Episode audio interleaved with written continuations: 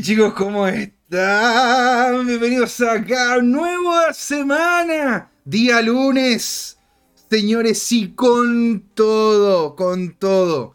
¿Sí? Entregándole desde acá, ¿no es cierto? Toda la buena onda, toda la energía porque varios amigos me han llamado, varias gente que aprecio mucho me ha llamado, varias gente con la que trabajo, converso, me ha llamado y están todos bastante, bastante preocupados por la, por la situación del mercado en donde vemos sangre hasta donde llega la vista. De hecho, los únicos que están teniendo un, un aguante, podríamos decir, en el precio el día de hoy sería LIT ¿no es cierto? Que es un proyecto que, quiero revisar de aquí a los próximos días. Hay otro que se llama Gala, que está casi casi al ras. Y bueno, FTM, ¿no es cierto? USD, que es la red de Phantom, que la verdad que ha aguantado el precio bastante, bastante bien. Pero de todas maneras se pegó una baja importante el día anterior. Aquí está Brian Martínez haciéndonos, hola, hola, ¿cómo estamos?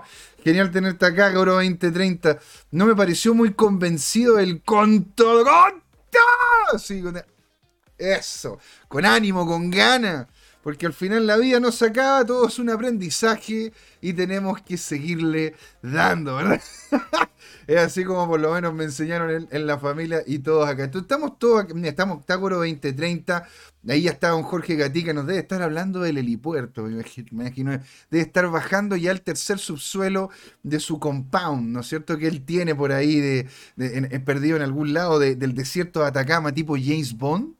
A ver si, a ver si no, no, no, nos comentas cuando esté listo. Ahí don Brian Martínez dice, hola, estamos con todo. Bueno, entonces en sí, como les decía, el mercado la verdad que está bastante, bastante bajista. Tenemos, tenemos los emblemáticos tratando de aguantar, pero incluso ellos están, están bajando fuertemente. En este momento tenemos un 13% de baja. En BTC y en ETH tenemos arriba del 14%. La verdad que la correlación de los precios de Bitcoin y ETH solamente hasta ahora ha bajado alrededor de un 1.2, lo cual indica de que hasta ahora se han tendido a mover relativamente similar. ¿sí? Un poco más, un poco menos, en, en desmedro del Ether. El Ether está bajando más que el BTC en esa dinámica. Goro 2030, vengo a celebrar la predicción impecable de don Jorge, la muerte anunciada de Celsius. A ver, bueno, don Jorge no está escuchando, según me dicen, ya llegó al set 48. Ah, no, va a ser en el 30, en el 30, perfecto. ¿no? Está en el set número 33 y le vamos a dar la bienvenida para que conversemos en conjunto con el Jorge Gatiga, señor. ¿Cómo está? Hay que subir el ánimo, arriba el ánimo, arriba los espíritus. Saludo Capos Cur 70. Un saludo, señor.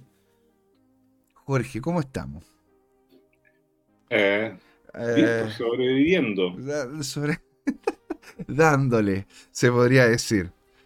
Oiga, yo la verdad que no he parado de recibir llamadas el día de hoy referente a esta temática, ¿verdad?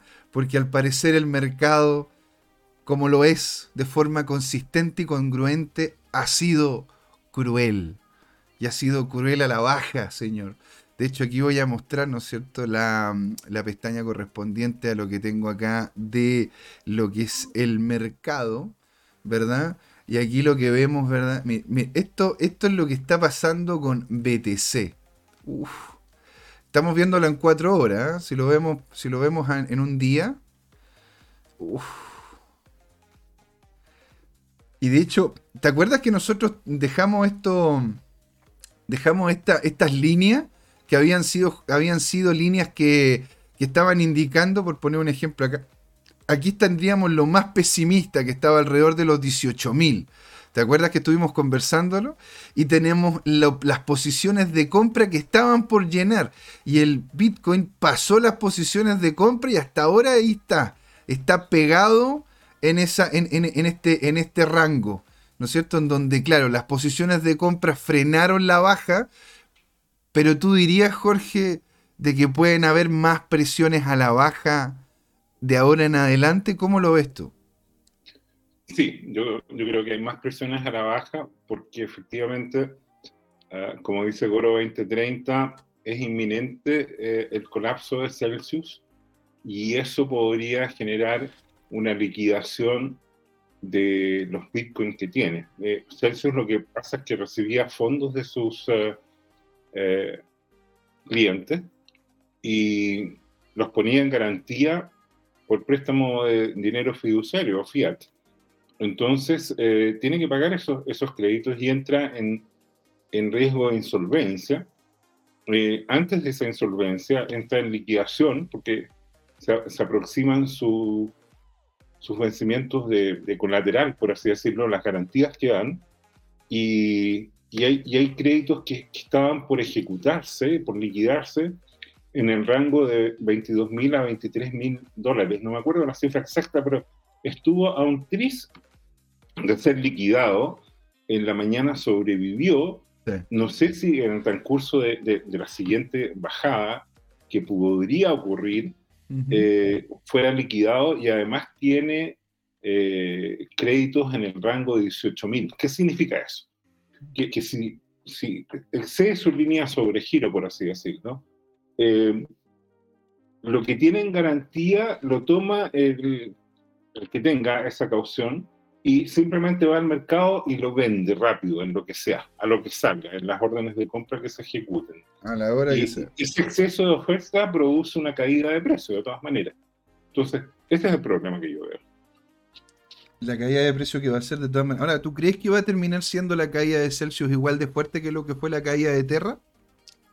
Eh, Esa es una muy buena pregunta. De hecho, se la estaba preguntando a varios amigos y varios me han dicho de que no. Pero no, porque, porque estoy tratando de recordar la cifra exacta, pero Luna llegó a, apalancar fondos o comprometer fondos por el del orden de 60 mil millones de dólares. De eso estamos hablando.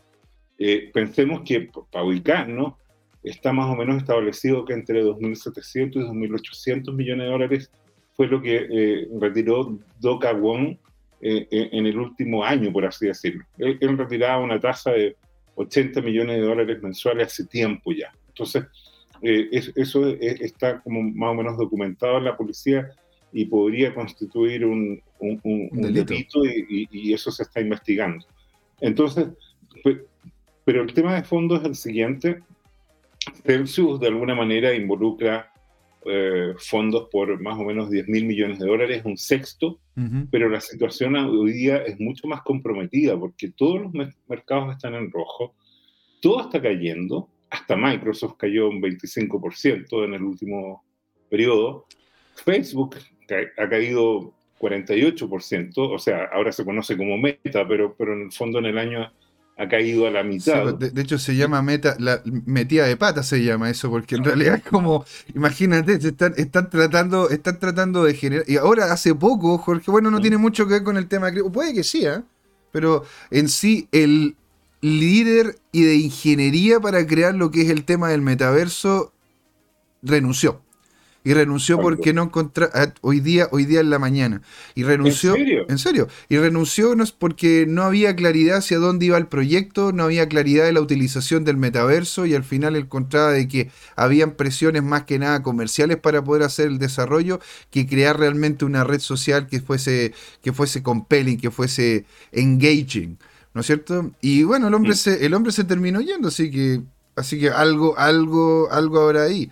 ¿No es cierto? Ahora, mira, mira lo que está pasando con el Dow Jones, Jorge. Mira esta cuestión. Si lo vemos por día, incluso tiene gaps.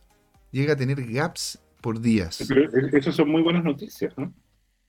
Porque los gaps en algún momento, si bien no está garantizado que se llenen, son objetivos de llenado. Eso lo, habíamos dicho y, y, por eso fue que, que, que, sugerimos, porque no podemos predecir, no tenemos antecedentes, que, que, el precio que estaba en el rango, ¿te acuerdas tú? De 28 mil a 31 mil, 32 mil dólares, esa banda corría el riesgo de ser perforada para ir a, llenar el gap que estaba pendiente, que sospecho que ya se llenó, en el orden de 22 mil a 23 mil dólares. Claro. Imagínate, y, y, no solo eso, em, aquí en este momento de hecho está en, en un soporte bien fuerte, Sí, se alcanza a ver con esta, con esta, con una, con la segunda ola de, la segunda ola de Elliot, ¿no es cierto? Que estaríamos por acá. desde, desde lo que sería este gap, que yo lo tomo como un reset de lo que son las ondas como tales, y eh, significaría de que en sí esta sería una, una resistencia, una, un soporte potente, un soporte potente, pero hasta ahora lo que estoy viendo es de hecho que está como tímidamente queriendo pasar hacia abajo. ¿Te das cuenta? Tiene, tiene ¿cómo se llama la para, para analizar ese detalle. Estamos en día, nos podemos ir a la semana. No, no, al contrario. Ah, más chico todavía. Más chico. Una hora. Cuatro horas. Estábamos en cuatro horas antes. Ahí. Oye, mira los gaps que se crearon, Jorge. Qué fuerte esto, tío. Qué fuerte. O sea, imagínate cómo se llama de que. Bueno, aquí también se pegaron, se pegó un, gap más o menos, ¿ah? Espera, ¿y si lo pones entonces ahora en, en, una hora?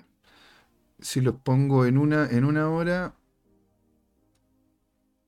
Mira, son literalmente lateralidades después de haber pegado una gran baja al precio. Se pegaron el salto, o sea, hubo pérdida casi de... O sea, aquí, aquí hubo como un cierre y abrió, pero abrió tan abajo que eso implica de que hubo ventas intermedias, que hubo, que hubo ventas directas, no a través, no, a través de la misma bolsa. Y eso... o, la otra manifestación que también es peligrosa es que de repente eh, los mercados hayan perdido liquidez. Mm. Y, eso es complicado también. O sea, simplemente que no, hay, fondos para operar. ¿Y por qué sería complicado eso, dices tú? ¿Por qué sería complicado de que los mercados perdiesen liquidez? O sea, yo, se entiende, pero digo yo para que la gente sepa qué es lo que estamos comentando. O, sea, eso, es una señal de, por, un lado, de, de, que el Banco Central está retirando fondos y, de que el resto de los agentes no, no tiene respaldo financiero líquido para poder operar. Y, y eso eh, genera de todas maneras problemas eh, de todo punto de vista, operativo y, también estratégico. Es, es, es, una complicación. Yo, yo, estoy, no, tengo los antecedentes para decir que ese gap sea fondo eh, un, un, problema de liquidez, digamos, pero pero me, preocupa que, en el fondo los mercados se están desplomando generalizadamente. No hay ninguno mm. que se salve. Y, y, en el fondo, ¿qué, qué, qué, qué es lo que está pasando? Y, déjame proyectar, por favor. sí, encantado. a, menos que tú quieras. No, ¿sabes qué te iba a pedir? ¿Qué tal si colocas el, el, el, más que el Dow Jones, coloca el SP500? ¿ya? El SP500. Mira realmente. ¿Por qué? Y también hay que mirar el Nasdaq, porque el Bitcoin en el último tiempo ha estado muy pegado al comportamiento de ellos dos. Entonces, lo primero que quiero ver en el, SP500 es, eh, míralo con mayor detalle, por favor, en cuánto lo tienes. En una hora, ponlo en 30 minutos. Ahí está, en 30 minutos. Entonces, ¿en qué nivel está ahora? En, este en los 3.749. Puedes, puedes, ampliar la, la, la figura porque eh, eh, quiero, quiero detectar que en un gráfico que vi había un soporte como en 3.400. Perdón, en 4.000, en 4.400, en, 3.400, estoy bien. Ah, por algo lo tienes marcado en amarillo ahí. ¿Tú lo marcaste o lo está marcando O sea, eso está entre, Yo tengo uno aquí alrededor de los 3.500 y eso fue por un FIO que yo tiré desde bien, bien atrás. A ver, para verlo tendríamos que achicar la cantidad, cuatro horas.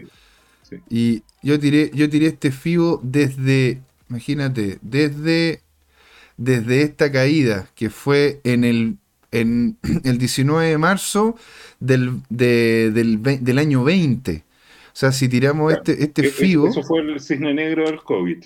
Del año, claro, exactamente. Y de ahí vino, la, el, vino el, rally alcista, ¿verdad? Que terminó, terminó en definitiva en enero de este año, para empezar, ¿no es cierto?, la caída o... Eh, es, que, ese nivel nos puede salvar, ¿ya? Eh, yo creo que es clave lo que los, 35 ¿ah? eh, eh, ese nivel, ¿ya? los, 38, los 38 o los 35. Yo, creo que los 3400. Mira, aquí Goro 2030 nos dice, esos gaps no son tales, son operaciones aftermarket o pre-market, operatoria normal en la bolsa. Exactamente, sí. Es, más que nada, más que nada para poder para poderlo ir aclarando. Muchas gracias, Goro, tienes toda, toda la razón. Es eh, en una hora no las ves en Trading View, salvo que still de la actividad de pre-market. Y don Juan Limón nos comenta, ah, porque Juan Limón, yo, le, yo comenté sobre el tema de Facebook, ¿verdad?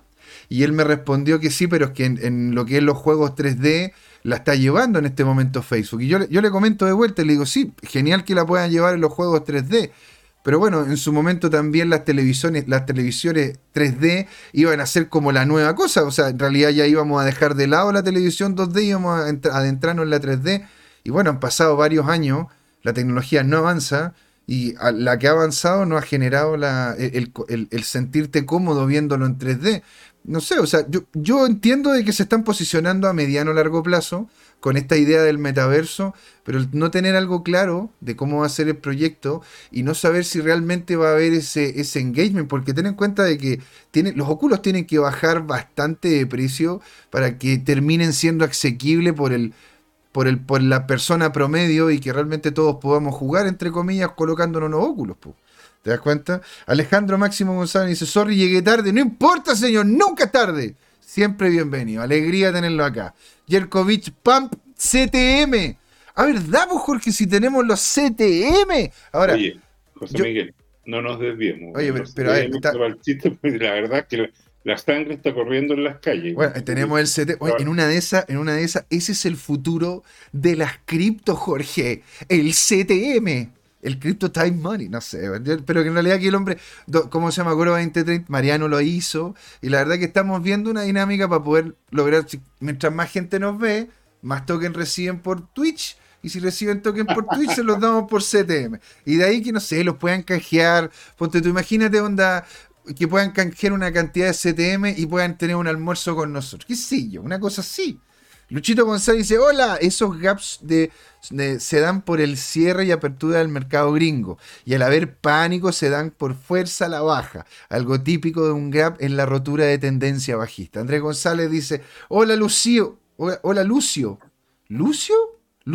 ah, Luchito. Más info de Celsius, estoy con miedo, dice Andrés González. Ahí para que don Luchito converse con él ahí en el, en el, mismo, en el mismo chat. Y bueno, y don Juan Limón respondiéndome a eso, dice, las teles 3D tenían el problema de que solo te daban dos gafas. Casi ninguna familia cuesta con dos personas. A cambio, la gafas 3D es para uso personal y permite la conexión con varios amigos para trabajar, jugar, etcétera, en 2D, en 3D. Importante. Y estamos, estoy de acuerdo. Estoy de acuerdo. De hecho, yo encuentro que en este momento las gafas, las gafas 3D, sobre todo para trabajo, haciendo dinámicas tipo de realidad aumentada, están muy bien. Ahora, el tema de realidad virtual, crear todo un mundo es mucho más complejo que simplemente realzar la realidad. Y ahí es donde yo estoy viendo problemas en Facebook, porque no solamente ha tenido problemas con Libra, no solamente ha tenido problemas con su plataforma, no solamente ha tenido problemas con el tema de la, de la, de la cantidad de, de información que está entregando a otros sin el permiso de los dueños de la información, sino que hay muchas otras cosas más que en sí a mí me hacen pensar de que hay algo que no está funcionando en meta y al parecer es más que nada, como comento de nuevo, como una metida de pata, ¿no? Eh, Luchito, ahí, ahí, dijo Andrés González Luchito, ya perfecto. Porque es Luchito, no es Lucio. ¿Te imaginas si llama Lucio? Bueno, hola, hola, le dice Luchito. Entonces, Jorge, en sí lo que estamos viendo es una caída no menor, pero hagamos una cosa, vámonos de derecho a la presentación que tiene usted y nos vamos al detalle del BTC y del mercado. ¿Qué le parece, señor? Muy bien, déjame presentar. Buenísimo. Aquí, oye, que Luchito le conteste, pues ahí cómo se llama Andrés González, que le está diciendo al hombre que está, que está en extremo, ¿cómo se llama? Que está en extremo con miedo, está casi catatónico Andrés. Luchito, danos una palabra de, de, buena aventura. ¿Qué va a terminar ocurriendo con Celso? ¿Se va para abajo? ¿Sube? No sé, ¿estaba vivo o andaba de parranda? Oye, esto, esto no estaba, eh, o sea, lo que vamos a ver no son consejos de inversión ni eh, sugerencias financieras, digamos. Eh, ¿Por qué? Porque tal como estamos viendo y lo habíamos advertido desde el primer programa, eh, en estas operaciones se, corre el riesgo de perder parte importante o todo su patrimonio, ¿ya? Y a mayor ganancia, mayor riesgo, mayor riesgo, mayor ganancia. ¿Qué significa? Que cuando hay un proyecto cripto que te ofrece 20% o un porcentaje equivalente de rentabilidad anual, eh, este proyecto es intrínsecamente muy riesgoso, ¿ya? Y como se ha quedado demostrado eh, en los últimos ah, tiempos, eh, esos esquemas muchos eh, capotaron principalmente porque tenían dinámicas Ponzi, yo te diría un poco disfrazadas por toda esta cosa de parafernalia tecnológica que uno le puede colocar con todos los que hemos estado citando, pero, pero de alguna manera em, eh, es un eh, aspecto... Eh, disculpa, que, tuve una llamada y me...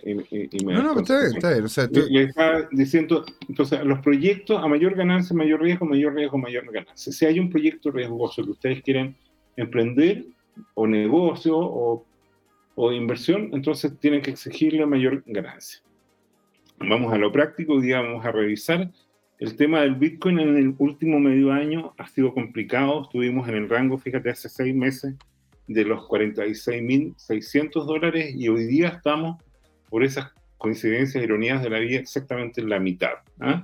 Cuando saqué esto estábamos en el orden de 23.300. O sea, en seis meses este año hemos desplomado a la mitad el valor del mercado del Bitcoin y lo más importante es que este mercado en los últimos meses de cripto en general, donde todas estas altcoins más Bitcoin había llegado a valer a punto 3 trillones de, dólares y hoy día está en el borde de un, trillón de dólares. O sea, se desaparecieron de esta pizza, de esta torta, dos tercios de ese conjunto, de ese todo que había. ¿Y por qué desaparecieron tan rápido? Porque era espuma. ¿ah? Y mucho tiene que ver con que en el tema de las altcoins como yo permanentemente repito, son malas copias o directamente intentos de estafa. Más o menos elegantes, más o menos sofisticados, pero al final eh, son proyectos fallidos comparados con el Bitcoin. No digo con esto que de los 20.000 altcoins eh, sean todas unos proyectos fallidos, pero, pero la inmensa mayoría sí. Más del 90% son proyectos que no tienen ninguna chance definitivamente. En el 10% restante, algunas tienen una chance remota y solamente un ínfimo porcentaje, que yo te diría 10 eh, a 20, máximo 50 proyectos de moneda, tienen alguna chance de prevalecer en el tiempo. Un poco como Bitcoin Cash, como Bitcoin SB, que, que, han, han, ido ahí, partieron a la par con el Bitcoin y hoy día valen entre eh, un 90 a 95 a 98% menos, digamos. Entonces, como para que veamos de qué estamos hablando, de qué concepto. Lo que es original, lo que tiene una propuesta de valor prevalece. Y aún así, en el caso del Bitcoin, puede ser golpeado que en seis meses desaparece la mitad de ese valor. Entonces, ¿qué es lo que estamos viendo? Que en las altcoins, en el último tiempo, en el último mes, por ejemplo, muchos proyectos han caído entre un 50 a un 75%. Y en las condiciones difíciles, es que se complica toda la economía mundial, porque esto puede ser un círculo vicioso, todavía pueden caer un 50 a un 75% más, hasta la inmensa mayoría desaparecer. Ese es como el concepto de fondo que hay eh, eh, en, en, la industria cripto, creo yo. Y el último mes nos muestra que estuvimos como, como como la mona, Estuvimos como la mona, Un canal que, que, nos reclamábamos que estaba ahí entre 28 mil y 32 mil y de repente se desploma. Ahora, ¿cuánto de este desplome eh, tiene sustancia sostenible y cuánto es reversible? En este momento no lo sabemos y hay dos interpretaciones a ese y los voy a repasar en este cuento. Pero el desplome es impresionante. ¿ah? hay un detractor de Bitcoin que, tiene un video donde dice, mira, cuando viene este tema y se desploma, en un microsegundo se puede caer y, usando este parangón, aquí indudablemente hubo un desplome de precio. Y esto, recordemos por qué fue gatillado. Y yo creo que el consenso en el mercado. Esto fue gatillado porque salió la cifra de inflación en Estados Unidos la semana pasada, 8,6%, y mm. los mercados de repente como que asimilaron que con todo este manejo la Fed no ha podido frenar la inflación, sigue subiendo. Y, esta es una cifra récord en los últimos 30, 40 años. Mm. Y, entonces el mercado perdió la paciencia y empezaron a gatillarse estas liquidaciones en cadena. ¿ya? Mm. ese es como el contexto de fondo. Esto viene sumado a que para controlar esa inflación, el Banco Central la próxima, esta semana, perdón, el miércoles, eh, pasado mañana, va a tener una reunión donde va a decidir si sube eh, las tasas de interés, las tasas de interés eh, de referencia de los préstamos de ellos para controlar la inflación y por lo tanto ir amortiguando la demanda que es la que produce... Eh, o sea, van a subir las tasas de interés. Sí, eso, eso, porque, es una alternativa y, el mercado la tiene ya internalizada como que es un 0,50, pero, pero si el, Banco Central se pone agresivo, el Banco de la Reserva Federal de Estados Unidos se pone agresivo, podría asumir los 75 puntos base. En ese caso, lo que ocurriría es que los mercados van a tener una corrección adicional porque no lo tienen descontado, ¿ya? Mm. Entonces ahora viene este tema. ¿Y, cuál es el problema? Que la Fed va a estar subiendo las tasas de interés hasta que algo se quiebre y está a punto de quebrarse. Eh, mm. ¿Qué significa eso? Que de repente hay negocios que han estado con problemas derivados de todas las últimas circunstancias mundiales, el COVID, la cuarentena, eh, la guerra de Rusia y todo este tema, ¿no? Y, y, entonces en algún momento ya no es viable. O sea, nosotros lo hemos visto en nuestra realidad cotidiana, que de repente hay locales de lo que fuere, de cualquier rubro, en nuestra vecindad o a escala nacional y simplemente se dicen, ¿sabes qué? Ya no puedo seguir manteniendo esto, me declaro en quiebra y por lo tanto eh, cierro, eh, despido a mis empleados y todo lo demás. Y eso nuevamente agrava la crisis. En este tema, entonces... Te, están bombardeando con mensajes, hombre. Qué, increíble. Sí, señor. Ahí para que... ya entonces, mira, te estás escuchando.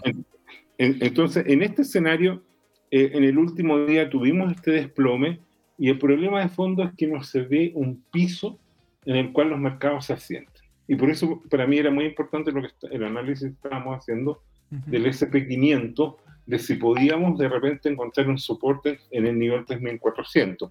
Es decir, estaríamos como a un 10% de caída restante como para poder encontrar este tema el capo de, de, cripto eh, anticipó la semana pasada, el viernes, que él veía, caer, veía esta, esta famosa corrección de 50% para las altcoins y 25% para Bitcoin, ¿ya? Y, lo ha ido actualizando y él cree que todavía queda como un 15% de corrección para Bitcoin de dolor, ¿ah? que podría caer, esa la interpretación de ese analista, y para las altcoins como 30% más todavía. ¿ah? Y, eso significa que algunas definitivamente deberían desaparecer. Ya, entonces, mira, estábamos viendo, esta fue la última semana, el último día, pero vamos a la otra sección. La sección de Food o FOM. ¿ah? Uy, se viene la sección de Food no sé. ah, bueno, está Tomicro también acá, que no está ahí, como se llama, de repente me apareció. Tomicro, hola, hola, señor, qué genial tenerte acá. Está Goro 2030, está, la, está como se llama la, la Carolina Moon, está Luchito González acá con nosotros, Andrés González la familia González en pleno. Yerkovitz está acá, está Alejandro Máximo, Juan Limón, está Toncilo Lito, Cur 70, Brian Martínez que nos había dicho hola. Está, estamos on fire, la verdad. Arriba, arriba de 30 personas viéndonos entre todas las, entre todas las, plataformas. Felices, muchas gracias por estar ahí. Suscríbanse, arroba tu CryptoTime en Twitter, en Instagram, en Facebook y aquí en CryptoTime en YouTube y CryptoTime en Twitch. Suscríbanse, comenten, queremos saber de ustedes. Díganos qué les gusta, qué es lo que podríamos mejorar. Don Jorge, lo que estaban todos esperando. El food o el FOMO. Eh, bueno, eh, ¿qué, quieres tú? ¿Las buenas noticias o las malas noticias primero? Yo soy de recibir las malas primero. Que duela primero y después vamos, vamos colocando el bálsamo. Ya, entonces, mira, eh, lo que dice Warren Buffett, un famoso inversionista amigo de Bill Gates, multimillonario también. Algo, algo se le conoce, ¿no? Ah, es como, ah, es, como el oráculo de Omaha, creo que le dicen, creo. Sí. Ah, hay que ser miedoso cuando todos estén ambiciosos y hay que ser ambicioso cuando todos tengan miedo. Ahora, ¿qué dice este otro personaje que tú no lo conoces ni yo tampoco? Walter Schloss. Walter Schloss dice, el miedo y la ambición son probablemente las peores emociones para tener en conexión con la compra y venta de acciones. Y eso me parece muy sabio. Bueno, uno, de mis mentores, uno de mis mentores me dijo, lleva un diario. Cuando estés haciendo trading, lleva un diario. Y si realmente hay algo que te, que te tenga emocionalmente enganchado, trata de lidiar con eso y entrar con la cabeza fría al mercado. Porque en sí la emocionalidad, la emocionalidad tiende a ser un, no un enemigo, ¿ah? porque a veces de repente en la emocionalidad he, tomado decisiones que son correctas, pero vienen desde la guata. Lo ideal no es entrar así.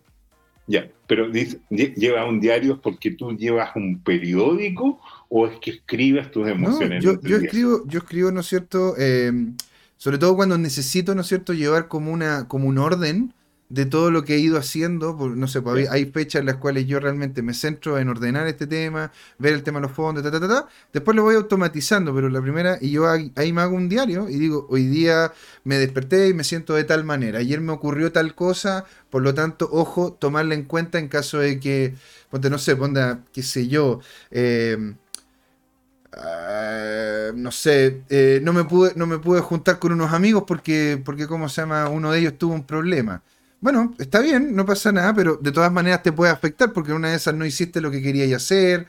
Entonces lo vas anotando y vas tomando en cuenta qué es lo que te pasa a ti para enfrentarte al mercado, porque el mercado es, es, un amante es un amante bastante celosa que si uno no le presta la atención correcta, te, da por culo. Entonces, por eso mismo es importante, ¿verdad? es importante, ¿verdad? Tenerlo, tenerlo en consideración. Tú, y tus metáforas, pero bueno. Sí, sí, señor. El, mercado es una amante muy ingrata. Me, me, desperfilas. Carolina Moon dice, querido diario, lo perdí todo. No me queda nada. Estoy, en este momento, estoy a punto de vender un riñón. A ver si Jorge me lo quiere comprar. Sí. Oye, pero, pero, pero, mira, cuando uno tiene experiencia en esto, te das cuenta que por lo menos en el caso del Bitcoin, esto es normal este gráfico que tengo aquí es de Will Clemente. ¿Te acuerdas tú, este jovencito analista? ¿Y, y, qué hizo él? Mira, tomó un precio de referencia que es el, máximo histórico ¿ah? en cada uno de los periodos de tiempo y después graficó hacia abajo las caídas que han tenido respecto al máximo histórico. Entonces, ¿qué es lo que ocurre? El Bitcoin se pega una subida eh, casi parabólica muchas veces, muy, muy pronunciada, y después se desploma. Y permanentemente cuando sube, además, está teniendo correcciones importantes. Y aquí tú puedes ver que ha llegado a caer sobre un 95% como en 2012. Después tuvo caídas en el 2015, 2016 de 80, 85% eh, en unos mechazos. Después el 2019, ah, para, para aquí recordar, ¿cómo no recordar el 2018, ¿no es cierto? Cuando nos, desplomamos un, eh, más de un 70%, ¿te acuerdas tú? Eh, famoso. En el 2019 llegamos a caer nuevamente un 85% y así sucesivamente y ahora simplemente estamos cayendo un 60%. Así que, bueno, como, diríamos, business as usual. Business as usual. Negocios como es habitual. Como es. Entonces, bueno, esto es como para situar el contexto. ¿Cuál es el mensaje? que yo, yo pienso, y esto no es sugerencia de inversión, que las personas que compren ahora, aprovechando estas caídas, en uno o dos años más van a tener, van a gozar de una recuperación interesante y el resto de la gente lo va a llamar suerte. ¿ya? Pero, pero no suerte, puedes entender esta dinámica. y para, para poder hacer esto hay que estudiarlo. Y ahora, referente a las personas que me han estado llamando, que me han llamado varias, efectivamente algunas son clientes o clientes.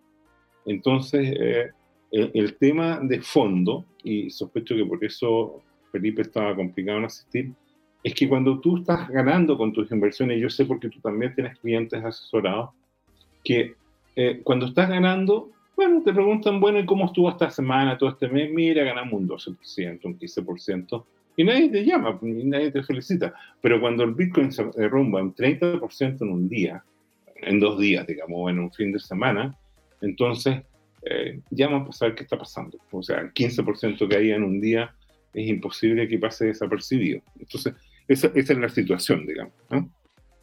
Bueno, eh, bien, entonces, eh, solo recordar que la semana pasada en Crypto Tales, que fue cuando esto se convirtió en una película de terror Juan Limón, hicimos un estudio de mercado y vimos que la gente necesitaba emociones y por eso creamos esta, esta parte de, suspenso, de misterio. Este, este suspenso y misterio, este miedo, ¿no? La, semana pasada, esta fue la imagen que seleccionamos del famoso Capo de Cripto, que tiene la imagen del padrino, ¿no?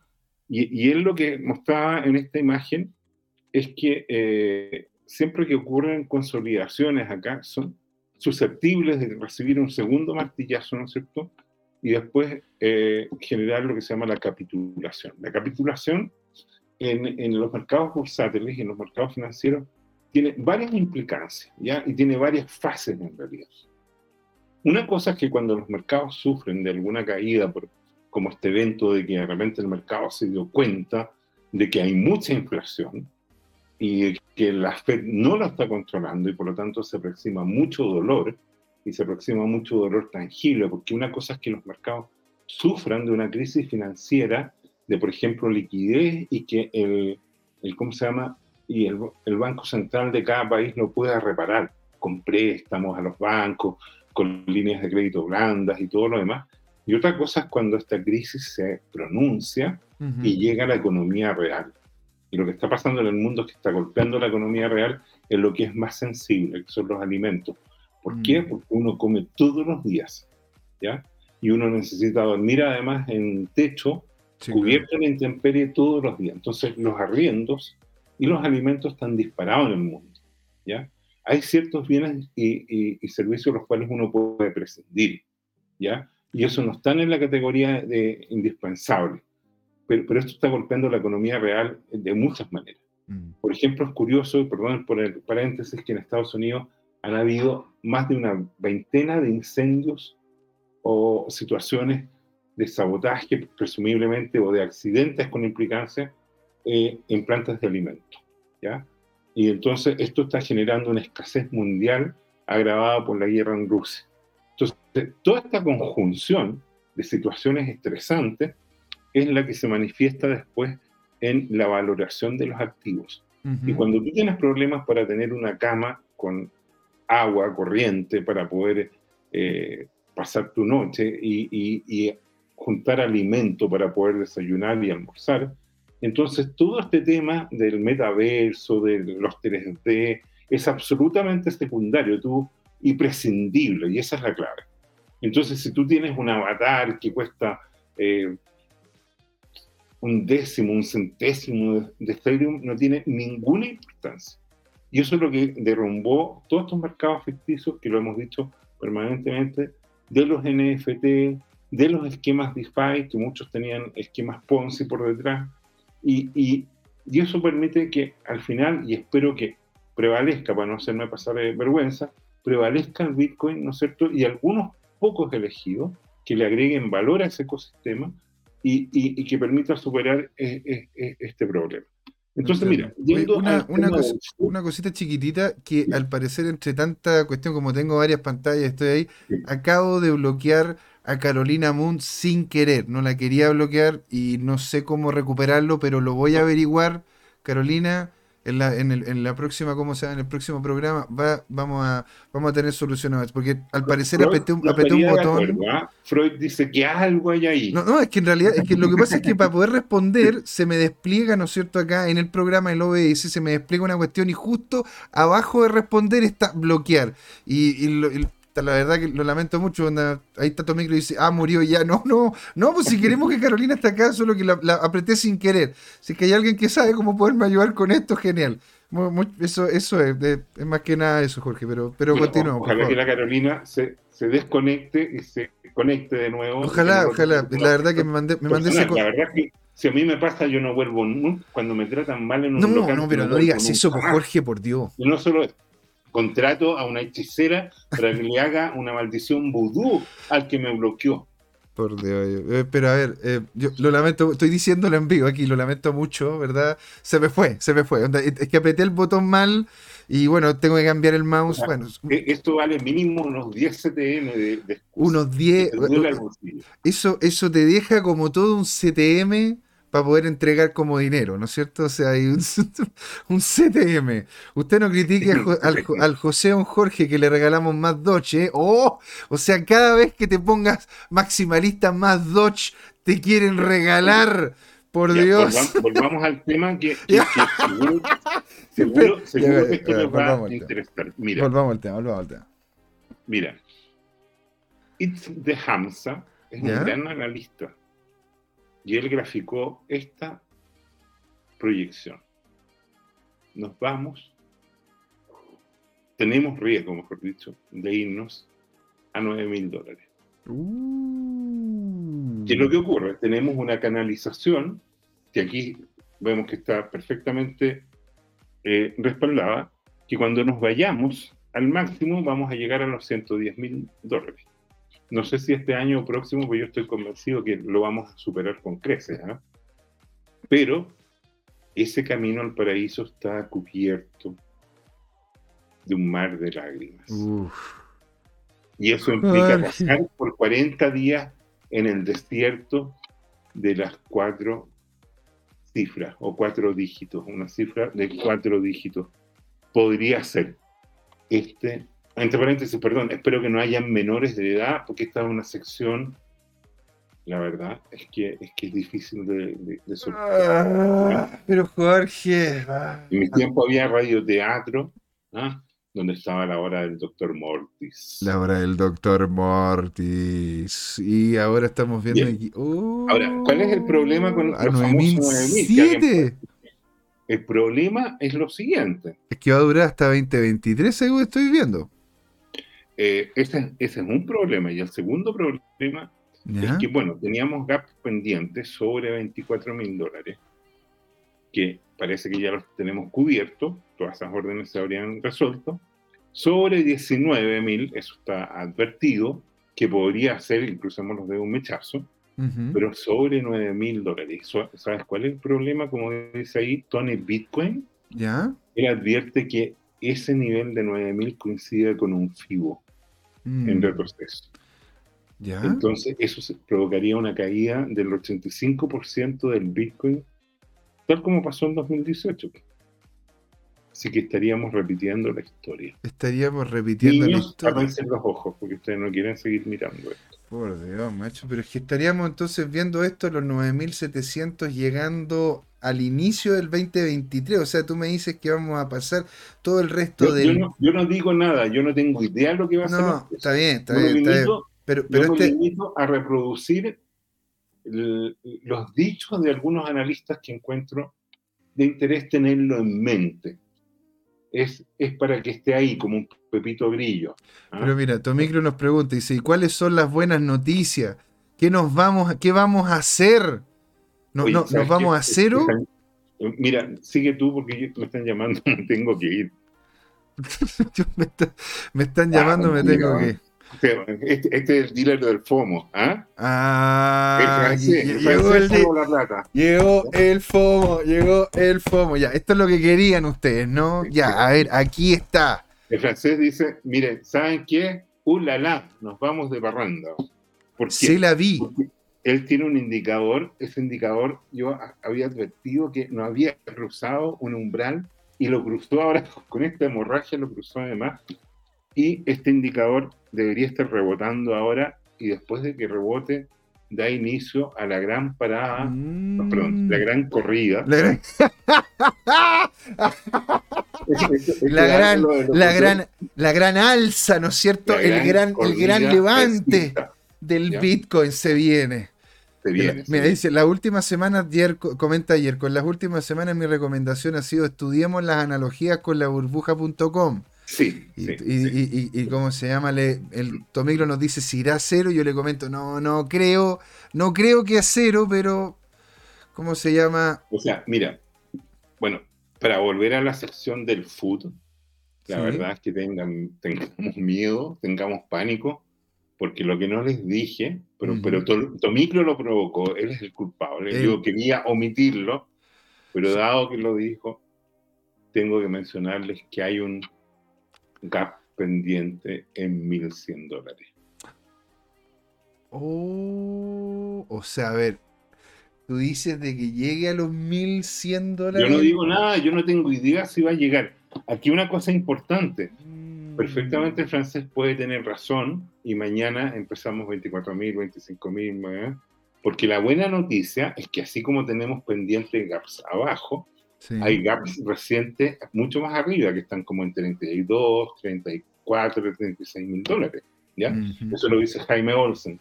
Lo, el Jesse Olsen. Lo, todos estos detalles los pueden ver en arroba tu CryptoTime Twitter. Está todo documentado. ¿ya? Cuando Ujú. yo estudio, eh, leo lo- los analistas más. Y el Jesse Olson, tal como el capo de, de Tutti, el capo de Crypto, perdón, tienen, la verdad es que hasta el momento, un récord casi infalible en lo que ha pasado. ¿ya? Mm. Y de hecho, yo eh, he sido tentado y he, eh, he- he pecado de haber tenido algún trading basado en lo que ellos recomendaban. ¿eh? Ya, ¿y cómo te fue con eso? Súper bien. Lo cual, lo Si cual no, no, no lo estaría no contando. lo estaré contando.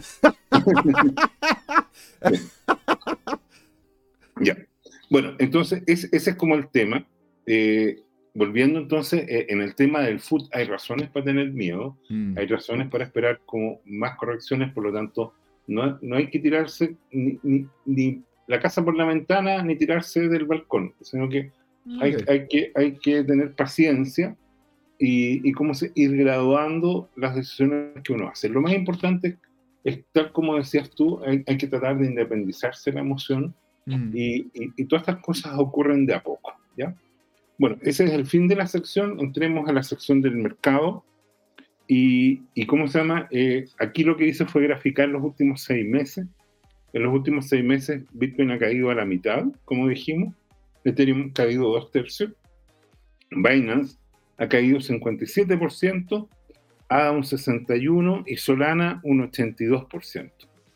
Polkadot 72%, Tron solo Mm. 24% Solo y. Avalanche 74%.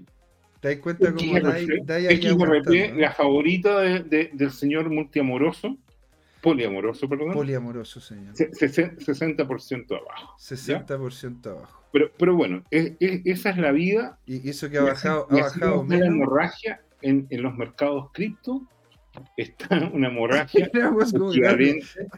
en los mercados generales. ¿ah? Ahí tenemos Microsoft con menos 5%, Apple con menos 6%, Google con menos 5,8%, Facebook 5% abajo hoy día, Amazon. O sea, esto, el problema de fondo que muestra es, entre comillas, una corrección sistémica. Ahora, esto es como un incendio en la pradera, ¿ya? En que, o en la sabana, en que efectivamente el fuego indudablemente que consume y daña al ecosistema existente, pero también es visto como una oportunidad de renovación. ¿Por qué? Porque muchas de las plantas, los árboles, tienen semillas resistentes al fuego por un lado. Ahora, curiosamente también, dentro de unas anécdotas, si ustedes me permiten es- este tema, es que, es que se ha visto que en la sabana hay pájaros que, que son capaces de tomar una rama ardiendo y la, y la, y la, y ¿cómo se llama? Y la llevan a otro lugar para propagar el incendio. Son los pirómanos. ¿Y por qué son? Porque de esa manera logran, eh, de alguna manera, agitar el ecosistema de insectos y terminan consiguiendo más comida. Sí, Mira claro. Y, y- y ojo, eh, no solo eso, a ver, eh, estas cosas de repente ocurren incluso como contexto positivo. ¿En qué sentido? Porque claro, tú dices, pero si está bajando todo, yo si compré en 5, ahora me vale, ahora me vale dos y medio, porque se fue toda la, se bajó la mitad. Sí. Pero tengan en cuenta una cosa, que es lo que dice también Yerko. Hay que ver esto, esto como lo que pasó con la burbuja de las .com. ¿Qué pasó con Amazon? ¿Qué pasó con Google? ¿Qué pasó con las empresas que realmente tenían un modelo de negocio detrás y, y lograron surgir? ¿No es cierto? Sí, pero ¿sabéis qué? Y yo, yo te quiero mucho y, y- y te respeto mucho, pero, el tema de los poliamorosos que así justifican sus, eh, su- ¿Mm? sus, sus, sus, eh, su- su sus, poliamorosismo. eh, sus propuestas deshonestas. ¿O ¿Cómo porque- como propuestas porque- deshonestas? Las Yo no soy deshonesta. El poliamorosismo involucra Mira, el el consentimiento de todos los que estamos ahí metidos. el, el disfrazado de buena onda, el poliamorosito, lo que hace es que le, le- le- le- aviva la cueca a proyectos que no tienen ninguna chance de ser eh, de- eh, posi- positivos, de ser rentables, viables, porque son intrínsecamente, eh, están intrínsecamente fallidos. Ese es el tema de fondo. Entonces, cuando tú sacas una oferta de 20.000 cripto con la idea que la diversidad y que muera, en el fondo lo que están haciendo es que algunos de esos proyectos que incluso están inspirados desde el inicio de manera criminal, como el caso de Luna y Doca One, tendrá que responder en, la justicia. Eso tiene que responder, Hace meses que estaba previendo, ¿no es cierto?, que este sistema iba a colapsar, este esquema no iba a funcionar probablemente desde el principio. Los empleados dijeron que las simulaciones el sistema, el algoritmo no era capaz de encontrar el equilibrio. Entonces, y la gente que sabía esto lo predijo.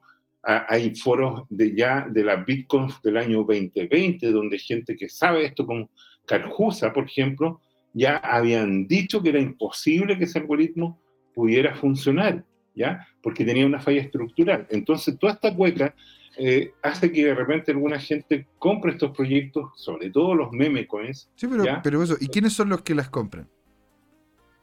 generalmente, ¿sabes quiénes? Los ingenuos, los ignorantes.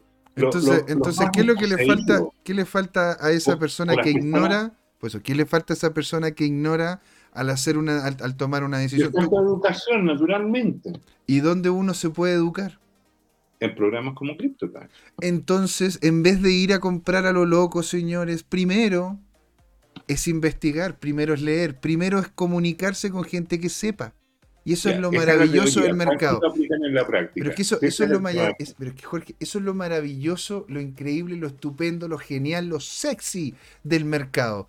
Que uno no es nadie, Jorge, para poder decidir quién es el ganador de una competencia, sino los mismos que están en la competencia y que se, ven quiénes son, los, quiénes son los gallitos más fuertes. Yo tengo un prejuicio, ¿eh? yo creo que, tal como dice Yerko en este tema, es todo, este incendio en las sabanas, si me permite seguir usando esa metáfora, va al final a depurar el sistema y va a dejar, naturalmente, como tú dices, a lo más fuerte, mm. pero además va a transformar a muchos eh, altcoineros en, en, maximalistas Bitcoin. Ah, eso puede ser. y de hecho yo encuentro que sería, sería muy factible, muy factible que lo termine ocurriendo, y eso, pero eso tiene que ver con otra cosa.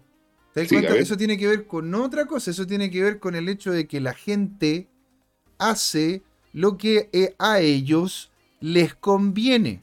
Independiente de ah, si tomáis al tipo más, más colectivista que pueda existir en el planeta, el tipo que literalmente cree que no piensa en sí mismo, sino en, en todo el resto antes de él, y te vas a dar cuenta de que en el resumen de su quehacer, si te sientas a conversar con él, tiene a él y a los suyos como primera prioridad. Entonces cada uno vela por lo que él tiene, por lo que ella tiene y cómo es que él o ella quiere desarrollar esa actividad. El mercado lo que entrega son oportunidades. Esas oportunidades a veces van bien y a veces no van tanto. Por eso mismo uno tiene que estar informado.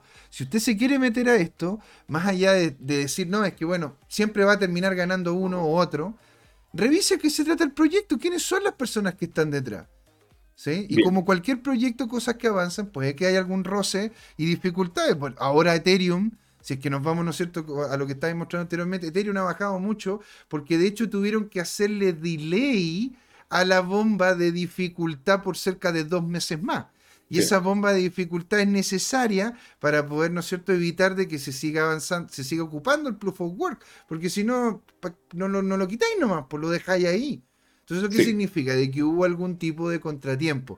Y estas empresas, independiente que sean solamente de software, porque uno dice, bueno, pero es que chuta, hacer una máquina es más complicado. No, señores, hacer un software es en extremo complejo, porque de repente hay que cambiar una pequeña parte del software y hay que mover una cantidad de otro código que es no menor. Jorge, tú lo sabes, ¿cierto? O sea, si que tú quieres escribir algo para, para Apple, no es lo mismo que escribir el código para Windows. Y no es lo mismo que escribirlo para, para, para Linux. Porque va dependiendo, ¿no es cierto?, del sistema operativo. Y son pequeños cambios que simplemente se oye, pero si ahora lo quiero abrir en Windows, ¿por qué no puedo? Coño, porque es complicado.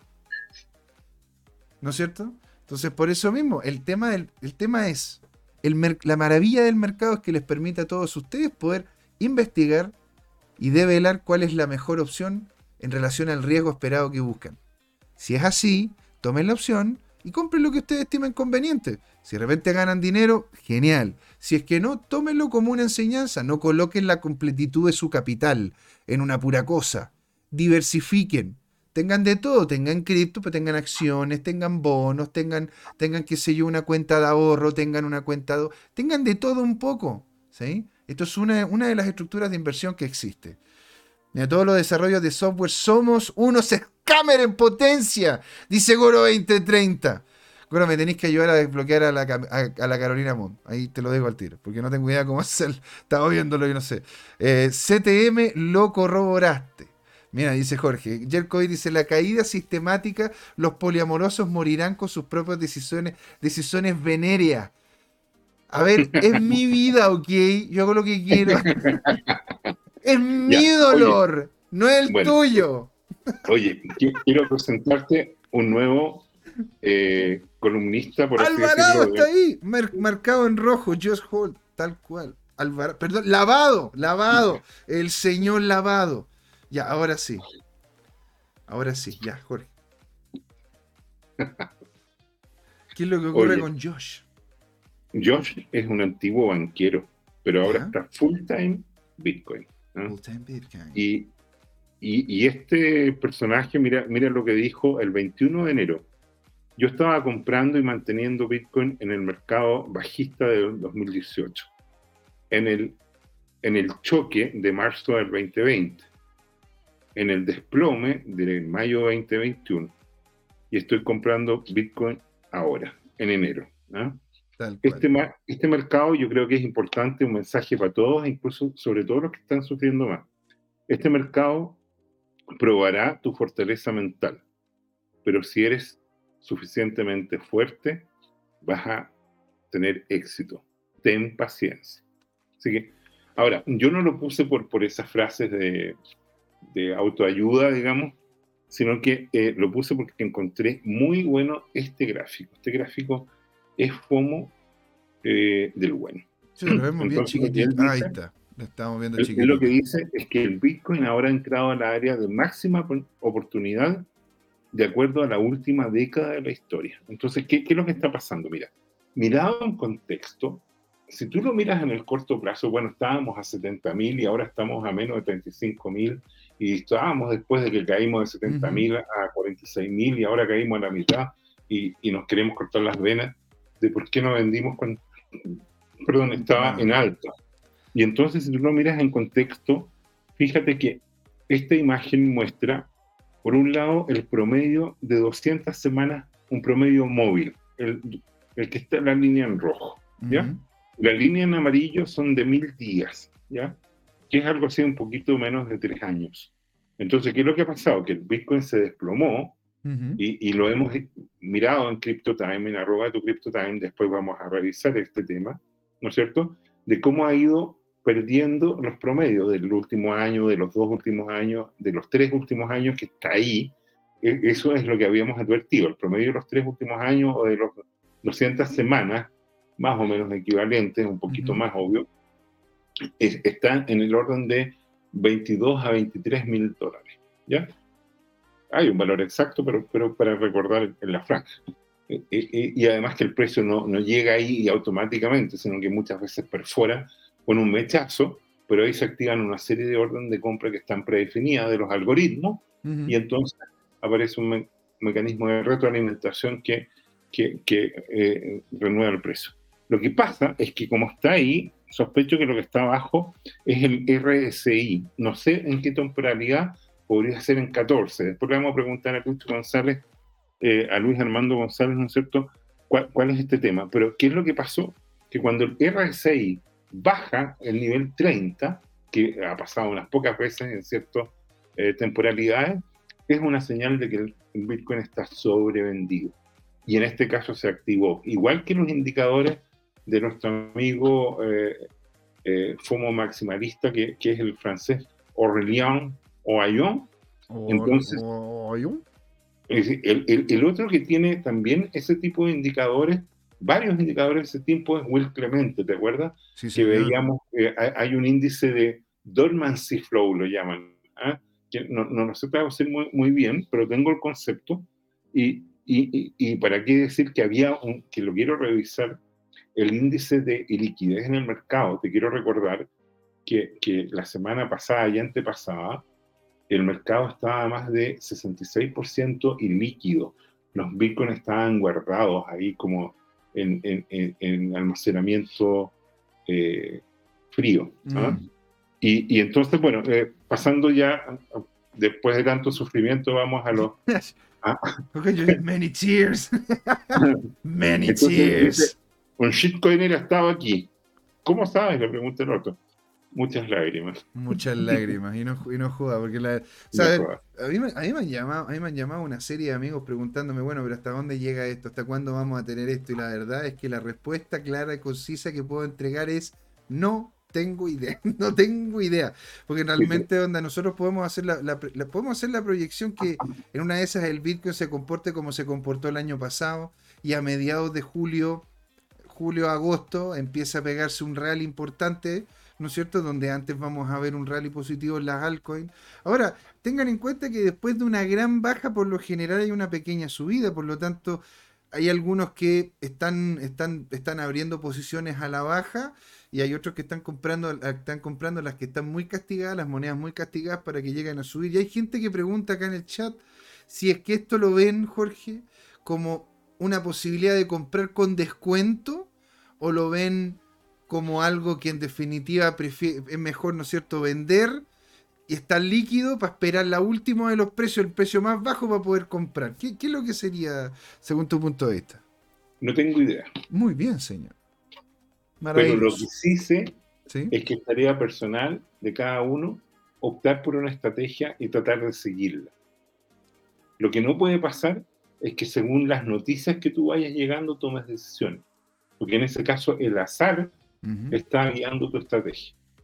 por ejemplo ahora yo, tú escucharon la noticia que hay un analista que está recalcando que hay un gap en 9000 ¿Ya? Tú dices, va a caer a la mitad, vendo ahora y después compro a la mitad de precio, negocio redondo. En ese caso, esa noticia gatilló tu decisión y perfectamente lo que puede ocurrir es lo que dice otro analista, que es Jesse Olson, que hay gaps abiertos más próximos en 32.000, en 34.000 y creo que en 36.000 lo vamos a ver en más detalle en, en, la segunda parte, en la segunda sección, eh, y, y, vamos a ver que eh, que, ellos están previendo eso. Entonces ahí uno dice, ah, compro más, porque hago DCA y todo el cuento, y, si esta cosa en uno, dos, tres meses más va a subir un 50%, estoy ganando. Entonces, eh, el tema con, esa información que está bien que uno lo vaya incorporando, es que cuando tú tomas esos criterios en un estado eh, que, que, yo entiendo, yo he vivido muchas crisis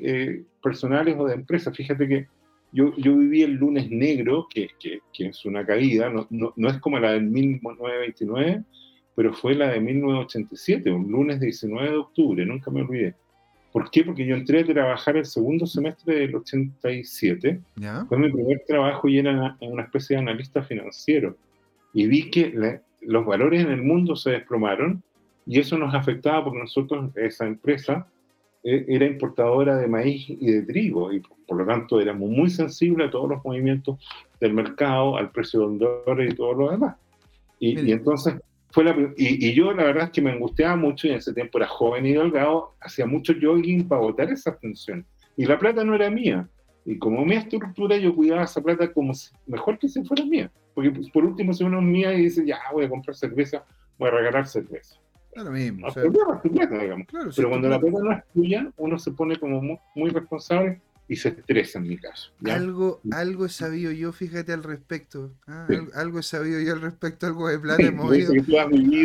algo he movido, algo movido plata. Y cuando, claro, la gente te llama y te llama, te llama de una forma eh, compungida, te habla muy complicada por este tema la verdad que claro, uno tiene que, uno tiene que comentarles de que el mercado es así, comentarles que vean, ¿no es cierto?, hacia atrás y que den cuenta de hacia de dónde ha venido el activo con el cual se ha estado invirtiendo. Por lo general, cuando le, cuando, cuando manejo fondos de tercero, lo manejo con un, con, activos que realmente no tienen, eh, no tengo las dudas de que son útiles y que van a tener un buen desempeño, por lo menos a mediano o largo plazo. Aquí Yerko nos dice, consejo, dos puntos usen las cripto para comprar mercadería para un año y administren la mercadería como si fuese parte de la diversificación. si se inclinan por la, por la ganar fiat, no le va a servir porque el mundo cae en la estanflación. Podría ser interesante explicar lo que es inflación, estanflación y todo en algún programa. ¿eh? Eh, eh, después Goro dice, acabo de vender todo y comprar latas de atún siguiendo las menciones de Yerko.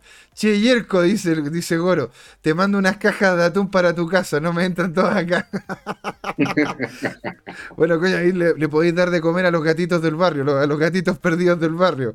Eh, Alexis Lado dice, dame el dato Goro para ir a pagar en BTC. Y Yerko dice, tengo, yo tengo legumbres y cereal. Van a subir mucho de precio antes de que acaben de año. Oye, no joda, ¿eh? Subiendo, van a terminar subiendo mucho. ¿eh? Eh, yo creo que hay que posicionarse más en atún y espárragos. Yo nunca, voy, nunca voy a invertir más del 5% en pantajas. Nunca más está dispuesto a perder. bueno. Oye, es que bueno que lo podemos tomar con humor porque la verdad es que van a haber muchos afectados que no van a poder hacerlo, pero bueno, a partir del humor, reconocer que la Lina Saige, que estoy mostrando su última ilustración es muy elegante como para ver este tema, ¿no? ¿Y, de qué se trata esto? Se trata de, un tema de asimilar, ¿no es cierto?, como es obvio, las, altcoins alfombras. Ahora, ¿ah? ¿qué significa? Y, lo más notable... ¿Qué significa el rock plug? Que es cuando te tiran la, te tiran, ¿cómo se llama la, la, la, alfombra? Que cuando tú estás parado encima de una alfombra y te tiran la alfombra o te caes, ¿no es cierto? Porque en realidad te, sacan de, la base de consistencia. Entonces hay algunas monedas que se les llaman, que de hecho lo estuvimos conversando, creo que fue el viernes o el miércoles. Creo que el señor Laporta nos comentó de que había monedas que estaban pensadas para hacer rook plug. Al igual como hay proyectos como acá en Chile, los quesitos o la cuestión esta de. ¿Qué otra cosa? Bueno, la cuestión del Chang. Eh, ¿Qué otra cosa más? ¿Cómo se llamaba este pelado que también se jodió a, mucha gente? ¿Cómo se llamaba este weón? El. el em, bueno, que estuvo en Polonia y no sé qué cosa. O sea, si es que hablamos de. Si es que hablamos de, de, de, de que alguien le quiera hacer daño a usted. O sea, es que todos los días hay un montón impresionante de personas que se levantan en la mañana y lo primero que piensan esto era algo que me decía mi padre, me decía, ¿y qué, ¿y qué es lo que piensan? ¿Cómo le puedo hacer daño a un otro? ¿Cómo puedo sacarle partido a que otro no sabe lo que yo no, lo que yo sí? ¿No es cierto? Pero de forma de hacerle daño a un otro. Entonces, uno tiene que tener los cuidados. Mira, aquí dice Juan Limón, Carol Dance. bueno, puede ser, no sé, pero lo que ocurre es que al final la responsabilidad está en uno en revisar si es que las cifras están bien o no. Yo les quiero contar un caso bien puntual, ¿no es cierto?, que le pasó literalmente a la señora que viene a limpiar mi hogar. La señora la llamaron por teléfono y le dijeron, oiga, nosotros tenemos un, un, un, sistema de inteligencia artificial que le permite a usted ganar un 15% mensual. Entonces, claro, mi nana dijo, pero qué interesante, ¿cuánto ganaría yo si colocase tanta plata? Y le dijeron, mire, si usted lo hace de aquí hasta aquí a fin de año, y eso fue hasta el año pasado, usted va a terminar ganando, era una chorrada de plata, ponte tú no sé, había, pasado como 100 mil pesos y iba a terminar con 15 millones. Y es como... Y lo que ocurre es que, claro, e, a ella constantemente, ¿me entendí? A ella constantemente lo que hacían era que le entregaban la plata de vuelta, pero ella colocaba más. Entonces le decían, coloque, 100, coloque 10 mil pesos, lo colocabas y al final de un tiempo te entregaban 50 mil. Después te decía, usted coloque los 50 mil porque le vamos a poder pasar 150. Y hacían eso. ¿Te das cuenta? Hasta que cada... Pero cada vez le pedían más plata, pero cada vez tenían más confianza ella en esa persona o en esa empresa, porque le pasaba las lucas, porque no eran las lucas de la empresa, pero eran las lucas del Ponzi. ¿Te das cuenta? ¿Qué terminó ocurriendo? De que para ella, ¿no es cierto?, retirar la plata que le habían hecho multiplicar, tenía que pagar el doble de lo que ella había puesto inicialmente. Y yo le dije, pero a ver, y ella me había contado de que le había entregado información de su tarjeta de crédito y menos mal que la canceló canceló esa tarjeta. Porque esa tarjeta se le intentaron robar. Entonces me dice, don, José, ¿qué hago? Y le digo, mire, usted no tiene que hacer nada. Aquí ya el cagazo está hecho. Ya no le van, ya no vaya a ir a pedirle la plata. Esto tómalo como un aprendizaje. Perdiste esa plata. Y ojo, que cuando te vuelvan a decir de que van a entregarte un porcentaje fijo, algo que sí o sí vas a obtener al final de mes, sale corriendo para el otro lado. Sale corriendo para el otro lado. Y si, te, y si tú ya le entregaste la información de la tarjeta, te intentaron hacer un daño, que les vas a mandar el doble de plata que le mandaste al último para recibir esta cantidad que era ridícula. Jorge había pasado como 100, 150 lucas y le estaban pasando de vuelta como cerca de 21 millones de pesos. Pero ellos querían que les pagaran a ellos como 350 lucas, 350 mil pesos, para que justamente les para que, que se les devolviera la plata, po le devolvieran a ella los 21 millones por temas de impuestos y huevá. Yo dije, no, no, no. Aquí, aquí, aquí te van a pedir esa plata y listo. En, síntesis, los delincuentes son muy inteligentes. En síntesis, enchufa. Eso es lo que puedo decir aquí claro. Y en síntesis, enchufa. A ver, Goro 2030 dice, piensen esto. Y el don Jorge me cambia la escena. Piense en esto. Toda vez que pasó esto, Bitcoin volvió a valer mucho más de aquel precio loco que añoraban. 4 dólares, 100 dólares, 1000 dólares, 20 mil dólares y ahora 65 mil dólares. Ah, y claro, Jorge Rafael Garay, tenía razón, este, era Rafael Garay. Y dice, comenta Coro, Luna y Celsius hacen lo que hicieron a, a Tunana, a la gente que le entregaron billones, a la gente les entregaron billones de... Sí, claro, es que esa es la cuestión, si al final, a ver, la gente se le, hay gente que se levanta todos los días pensando cómo hacerle daño a un otro. El, poder está en uno. El poder está en uno sentirse cómodo, investigar y saber en qué está invirtiendo. ¿Sí? Yo aquí, yo no, a mí no me gusta, a mí no me gusta personalmente las dinámicas de, de ser poco más papá o mamá o qué sé yo de la gente, diciéndole que poco más tienen que o tienen que hacer esto, tienen que hacer lo otro, o no, no haga eso, tonto, tonto, no, no. Hagan lo que quieran ustedes. Mándense los condoros, pero mándenselo con plata con la que pueda mandarse un condoro. Y si es que no, revisen bien el proyecto antes de, antes de invertir en ello. Lo que que me están llegando una cantidad de, de mensajes diciéndome de todo. Así que les digo, chicos, vean, ¿no es cierto?, cómo es que se ha aportado las acciones, cómo, cómo, es que se ha aportado los activos los que se están invirtiendo, ¿no es cierto?, en, dentro de un periodo de, un, periodo de tiempo. Incluso esto podría llegar a, irse hasta los 19 mil dólares. Y bueno, si llega a los 19 mil dólares, bueno, ahí hay que, hay, que, hay que tomar en consideración de que posiblemente termine subiendo, como dice Goro, mucho más allá. Jorge Gatica dice, eso mismo pasó varias eh, le pasó a varias personalidades. Eh, parece que un animador le pasó cientos de millones de pesos. Sí, de hecho sí, uno de los tipos de Chilevisión fue. A un chico de, de, Chilevisión. Ahora, una de las cosas, e, eso sí que, a mí me ha pasado, Jorge, es que eh, yo tengo esta, esta mentalidad, mira. Mira, yo, yo ¿cómo se llama? Es, eh, es, un, es un video, de hecho, que creo que lo tengo por acá. Que lo mandé al Telegram de CryptoTime, en donde aparece, ¿no es cierto?, el, em, la, mejor canción, Jorge, pero yo personalmente creo, de la historia, para poder justamente referenciar a lo que estamos viviendo en este momento, Jorge. Mira, déjame aquí, voy a, voy a dejarlo esto en silencio para que no moleste, ¿no es cierto?, al video. Vamos a colocar acá y vamos a ir a lo que es la pestaña de este video. Porque mira, ¿tú conoces esta canción, Jorge? ¿Tú conoces esta canción o no? Espérate, a ver, voy a colocarles activar sonido para que se escuche. Esta canción.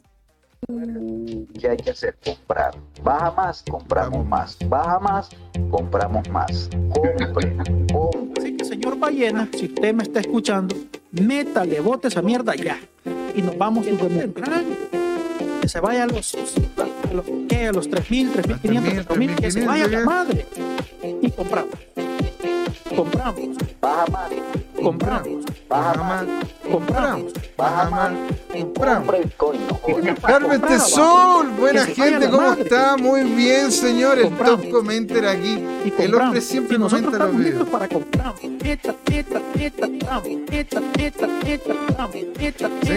Así mismo, baja más, compramos, ¿no?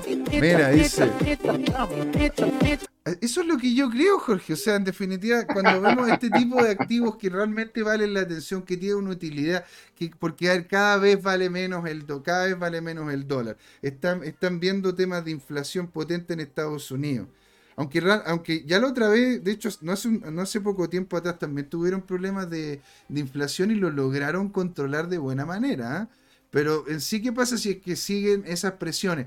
Más encima, si es que esas presiones son eh, son fomentadas también por medio de las guerras. Porque ¿qué pasa si es que hay una guerra, hay una guerra entre Estados Unidos y China? ¿Qué, qué pas- qué pasaría en ese sentido? ¿Te das cuenta? Onda, imagínate, si, ¿qué, qué pasaría, ¿no es cierto?, si es que tenemos un enfrentamiento, aunque no sea a escala mundial, pero que sea un enfrentamiento entre estas dos potencias que no tienen, que, que no es nada menor. Estados Unidos la- lejos la potencia militar más grande del mundo, o sea, pero es que, es que, a ver, gasta 10 veces más de lo que de los de 10 veces más que los 5 o los 10 siguientes países juntos en donde de, de hecho de esos 8 son aliados de Estados Unidos, pues me entendí, ¿o ¿no? Entonces, yo, yo lo que digo es ¿Realmente tú, Jorge, le, tiene, le tienes la seguridad al dólar más que al Bitcoin? o confías más en el Bitcoin que en el dólar? Yo confío más en el Bitcoin que en el dólar. Entonces, si es así, lo que hay que hacer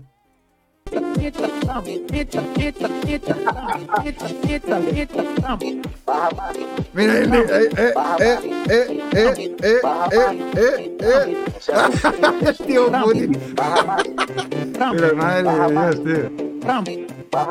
Ahí la India ahí haciendo, la, haciendo lo suyo. Oye, bueno, la, de hecho, ¿cómo se llama? En la, en la India, en la India ¿cómo se- ahora están empezando a empujar el hecho de bajar los porcentajes de imposi- impositivos para, para, el, para el Bitcoin, pues imagínate. Así que, ¿qué es lo que dicen ustedes, señores, en el chat? Lo queremos escuchar. Queremos saber. ¿Verdad? Queremos saber ustedes qué dicen. ¿Compramos o no? Compramos. No se asuste, no se asuste. No se asuste, no se asuste. Así que, mira, Profesor, estamos muy pasados de hora. ¿Qué, Sí, qué- señor, qué muy- está pasando? ¿qué está pasando? Bueno, lo que ocurre es que uno de nuestros invitados tuvo una situación personal un, un poco compleja, así que la próxima la- vamos a hacer un pequeño corte y vamos a volver. Y vamos a volver nosotros dos, pero queremos conversar con la comunidad. Alexis Lavado dije, baja más, compramos. Y el COVID, del COVID dice hashtag, o sea, dice put bailando. Baja más, bailamos. Baja más y bailamos. Sí, baja más y compramos. Bueno, chiquillos, nos vamos a un pequeño, pequeño cortecito.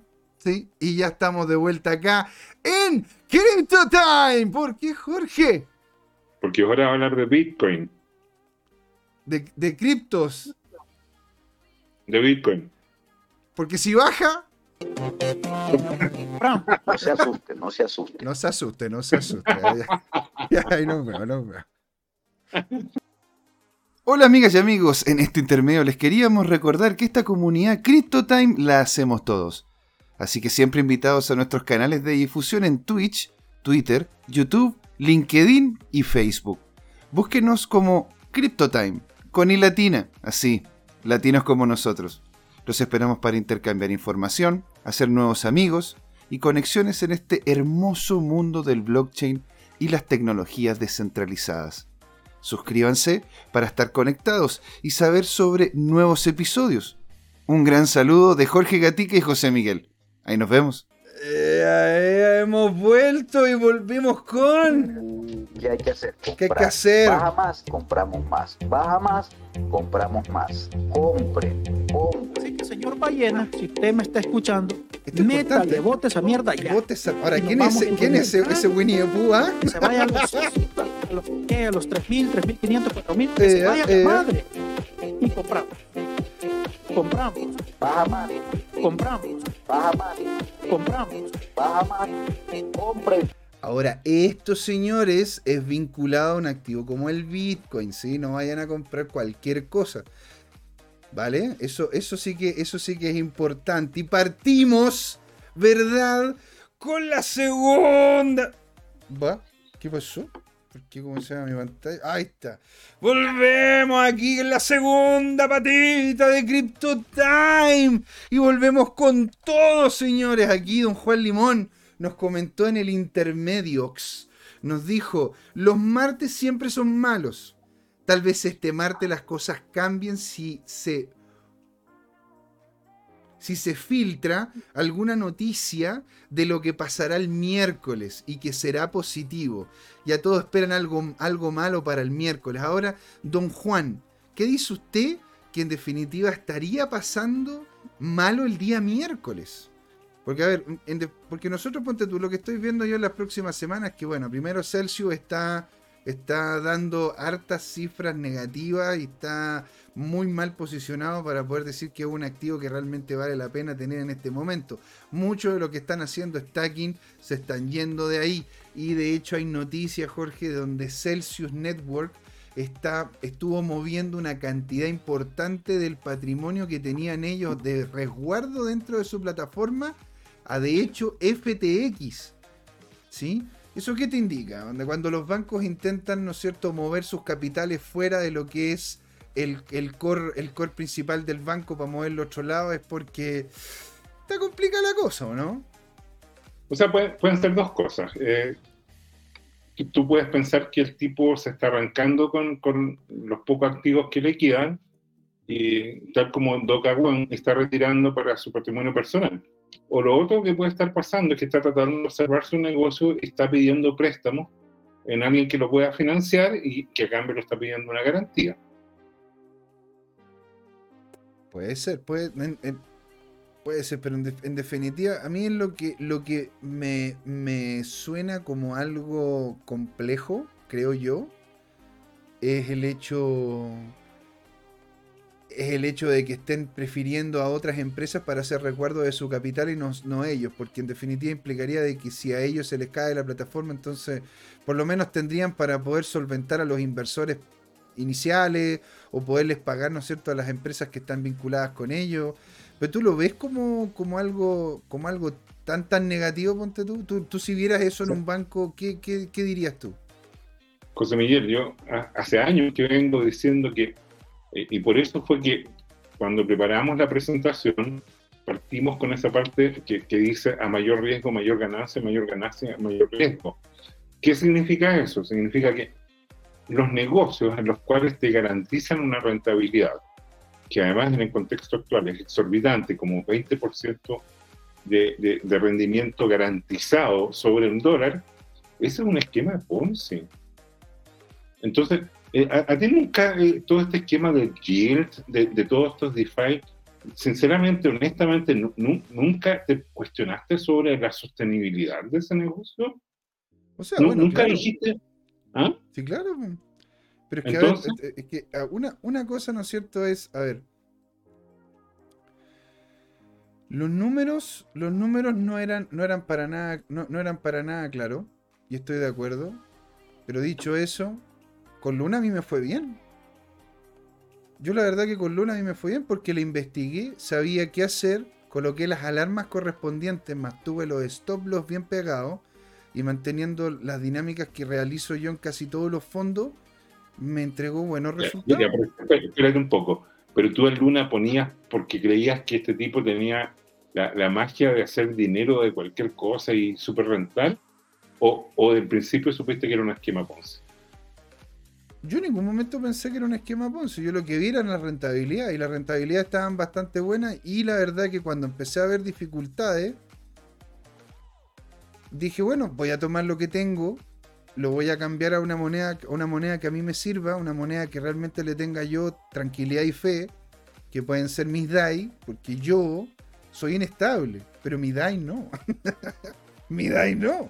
Así que puedo colocarlo ahí en DAI, puedo colocarlo en BTC, puedo colocarlo en ETH, esperando en una de esas al futuro, ¿no es cierto?, la, lo que se viene en el stacking. Y eso fue lo que yo hice. Ahora, la idea del capital, el dinero, no es dejarlo quieto. En el momento que el dinero se queda quieto, tiende, al igual como un río, si un río lo estancas y se crea un estanque, ahí empieza a, a hervir la podredumbre, ¿verdad?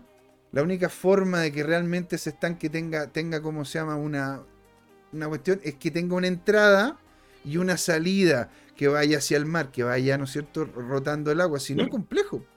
Bueno, te, te- te informo que las ICO tenían un problema intrínseco, los DeFi tenían un problema intrínseco, los NFTs tenían un problema intrínseco, y, y- y bueno, para, para entender eso hay que estudiar.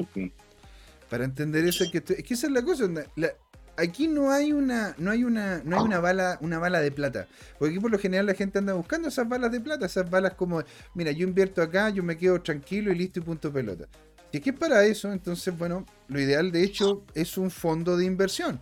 Es colocar la plata ahí, que otros te la manejen y que otros manejen el riesgo en relación a cuánto riesgo quieres tener tú. Pero si tú quieres invertir y quieres colocar capital y quieres que ese capital se multiplique, tienes que estar atento a dónde estás colocando el dinero. ¿Te das cuenta? Kurt70 nos comenta, muy buena la de inestabilidad emocional versus DAI. Claro, porque yo puedo ser completamente inestable. De repente estoy feliz, de repente no. ¿Me entendí? Uno de repente está en sus días. Y por eso mismo uno tiene que tomar consideración eso y decir, ¿sabéis qué? Tranquilidad, voy a, a tomar esta capital que en una de esas no me no, no es como muy eh, no me entrega el 100% de seguridad para colocarlo en un capital que te dé seguridad. ¿Por quién te dice a ti de que de repente no invertiste cuando empezó a subir Tesla? Pero después dijiste, oye, ¿sabes que la verdad que Tesla tiene un ratio de- de ganancia, de ganancia a patrimonio o de valor del activo, ¿no es cierto?, a patrimonio, que, no es a la par. Entonces yo prefiero en una de esas desvincularme de esas acciones de Tesla para poder comprar una de esas, qué sé yo, eh, oro, o dólares, o Bitcoin, o lo que sea. Esa es la idea, poder mover los capitales de un lado para otro. Y si realmente le, tiene, le tienes, una tienes seguridad en relación a haber conocido las, las vísceras del activo, haber conocido qué es lo que ocurre con el Bitcoin, haber escuchado aquí a don Jorge tanto el food como el FOMO. Uno dice, ok, yo voy a tomar mi decisión, yo me pongo los pantalones de niño grande, me pongo la faldita de niña grande y digo que yo voy a tomar mi decisión, ¿verdad? Y voy a hacer esta inversión en este activo como tal. Eh, vamos a interactuar con la audiencia. A ver. Jaja, muy buena. bueno, ¿cómo vamos a interactuar con la audiencia? Escuchándolo, No sé. pues, hombre. Yo- Sabiendo yo- de qué te- se trata, sabiendo quién más quiere CTM. ¿Quién más quiere CTM? José Miguel, proyecta arroba tu CryptoTime y comentemos alguna de las noticias que hemos ido publicando. Esa- bueno, le mandamos un gran saludo a Felipe Tuteler, que tuvo un problema puntual, ¿no es cierto? Le mandamos todo el ánimo, todas las ganas, que salga todo bien. ¿Sí? Aquí voy a, mostrar entonces la pestaña correspondiente de nuestro arroba tu CryptoTime, señor. Acá, donde don Jorge, yo me saco el sombrero, ha hecho un trabajo de joyería. Señores, señoras, señoritas, señoritos, por favor, dense una vuelta por arroba tu. Porque es un lujo de Twitter, porque incluso yo simplemente haciendo retweet, ya me ha crecido la cantidad de personas que me siguen en, Twitter y yo no posteo nada casi. Así que esto es lo, bueno, este lo tenemos, este lo tenemos ya hace tiempo, ¿verdad? Aquí como he hecho un pin en donde sucedió una eh, esto es lo que sucedió la última vez como un gran avance tecnológico a escala global, para que lo vean, ¿no? Estamos ahí con el anuncio y claro, nos pueden ver en vivo en arroba tu CryptoTime. Jorge, ¿cuál dices tú que podríamos revisar ahora? ¿Que el Bitcoin tiene tres brechas principales? Es- esa la, la cubrí yo, ¿te acuerdas? Avanza es. nomás. Ese la- lo cubrió usted, este también, señor. Acá que tenemos que Bitcoin en julio está jugando casi idéntico. Ah, este está interesante. Agranda la imagen, por favor. Encantado. Este, este es de un, este tipo a mí me encanta, o, o son varios tipos, porque se llaman income sharks, los tiburones de- del ingreso. ¿ah? Y, y no se puede agrandar más. Si se puede agrandar, agrandar más, la agrandamos más, señor. Ahí está Ya, entonces, mira, que, que es interesante porque él descubrió una, una especie de fractal, ¿no es cierto? Una, una similaridad con lo que pasó el año pasado. Y lo que él dice que es interesante es que todo el mundo está esperando que se vaya debajo de 20.000. Y, y, y nosotros ya estamos prácticamente convencidos que así va a pasar. Pero el Bitcoin es especialista en defraudar a la mayoría. Cuando todos estamos esperando que caiga, le dicen 9000, viene una ballena y compra así como todo lo que está en oferta y se lleva tus bitcoins, se lleva mis bitcoins y, y quedamos pagando y el tipo se forra ¿ah? y compró a mitad de precio, un tercio de precio y, y bueno, así es la vida, pues, lo- lo- los tiburones se comen a las ballenas, o sea, perdón, a los pescaditos chicos, Sí, también claro. se comen a las ballenas. Ahora, Jorge, ¿qué le Porque aquí un amigo me, me está preguntando, ¿no es cierto?, en, en, Mm. En WhatsApp, pero es un tema puntual. Me dice, mira, mira, te voy a decir exactamente lo que me dijo, porque muchos de ustedes, me imagino yo, que pueden sentirse eh, cercanos, dice. Me manda puras caritas tristes como con una lagrimita y me dice, no tengo para comprar cripto y está muy barato. Tengo como 20 mil pesos para poder comprar cripto, ¿qué- pero ¿lo hago o no lo hago? Tiene 20 mil pesos que dice, ok, mira, esto los puedo tirar a la chuña y está bien y me da lo mismo. ¿Lo hago o no lo hago? Mira, yo, yo tengo una, una clienta que es jubilada y ella tiene un presupuesto muy ajustado porque obviamente sus gastos en salud Es importante. son su primordial. Pero ella tiene la, ah, la dinámica de que todas las semanas compra un poquito. Si tiene 10.000, tiene, compra 10.000. Si tiene 20.000, compra 20.000. Si tiene 30.000 disponible, compra 30.000. Hace un año. Y tal como comentó Andrea Sarantitis, esa estrategia que, que, que tiene una sigla que se llama el DCA, que es el Dollar Cost Average, que, que significa ir promediando el, el- el costo de- del dólar. Eh, O sea, que, que tú vas, a veces compras muy caro, a veces compras muy barato, a veces compras en el promedio, porque son todos los viernes. Entonces, en el año, eh, eh, uno podría decir que tiene una distribución uniforme respecto a, a- a las desviaciones del promedio. ¿ya? Entonces, eso tiene una lógica matemática. Si ahora tienes 20 lucas, compra las 20 lucas. Y míralas como las miro yo. Esto es un ahorro. Ahora, ¿qué me pasa con las caídas? Igual me deprimo, pero ¿sabéis qué es lo que pasa? Que, que me fui, cuando iba camino a la montaña este sábado, me fui pensando, si cae al décimo no importa, mis nietos tendrán que trabajar más y punto. Eso- eso. No, pero Jorge, No, no tu- pero no, yo me voy, güey, yo, yo me voy de acá, güey. O sea, como- bueno, ya que trabajen estos güey. Yo ya hice lo que tenía que hacer, que trabajen estos. Ahora, ¿qué dices tú de lo mira. que, que- Mira, aquí Alejandro Máximo dice: prefiero ahorrarlos y esperar que toque los 9000. ¿Tú qué, qué le dirías aquí? Eh, bueno, es- esa es una alternativa. Lo, lo que pasa es que el tema de fondo, eh, no, no sé hace cuánto que Alejandro está en, la industria Bitcoin. Eh, con Miguel nosotros estamos en 2013.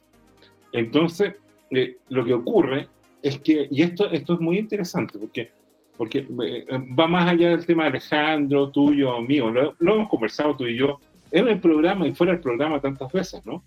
Y es que Están diciendo acá que, eh, ¿cómo se llama? Don Jorge es el Enrique Maruenda de las cripto, un asesor de Tatita. Y yo le coloqué, o- y le coloqué así como, hola, hola, ¿qué tal? Crypto Time. en vez de festival. Efectivamente, y te cuento algo más, estamos a punto de cerrar un convenio porque con cada una de las CTM va a venir un poncho, de poncho lindo. de, poncho. ¿Y, cómo se llamaba la mermelada esa que el buen comía directamente del tarro? Que, se me olvida. ¿Te acordás que él comía directamente del tarro, weón? Era una mermelada que vendían en tarro. Es que yo, yo tengo, ¿cómo se llama esta cuestión de rec? Y me, gust- me gustan ver los programas antiguos. Pues mira, dice Alejandro desde el 2014. Que está aquí con nosotros, que está, ¿cómo se llama? Vinculado Entonces, con... bueno, Alejandro, el tema, el tema es que muchos traders o aprendices de traders o, o- o personas eh, eh, tenemos nuestros egos y creemos que siempre le vamos a apuntar al piso o, o al, al tope del mercado. Y en la práctica, e- ese, ese, error de, de sobrevalorar nuestros recursos eh, rara vez se cumple. No, no tienes cómo saber si va a llegar a 9.000 y va, perfectamente puede rebotar ahora en 20.000. 20.000 es interesante porque eh, no lo comentamos y qué bueno que, que, que, que me acordé de esto.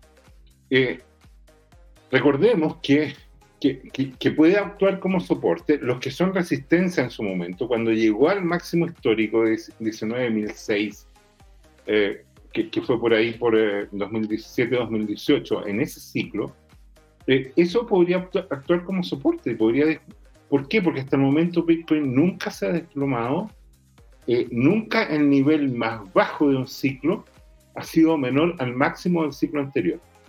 Por lo tanto, yo esperaría que cuando esta cosa se aproxime a 19.700, empiecen a operar una serie de compradores emocionales, como podría ser yo, o algorítmicos que no tienen emociones y que detecten esta singularidad y ahí va a haber una, un soporte de resistencia importante, ¿no es cierto? Ya sabemos lo que lo que en su momento fue una resistencia, después se transforma en un soporte.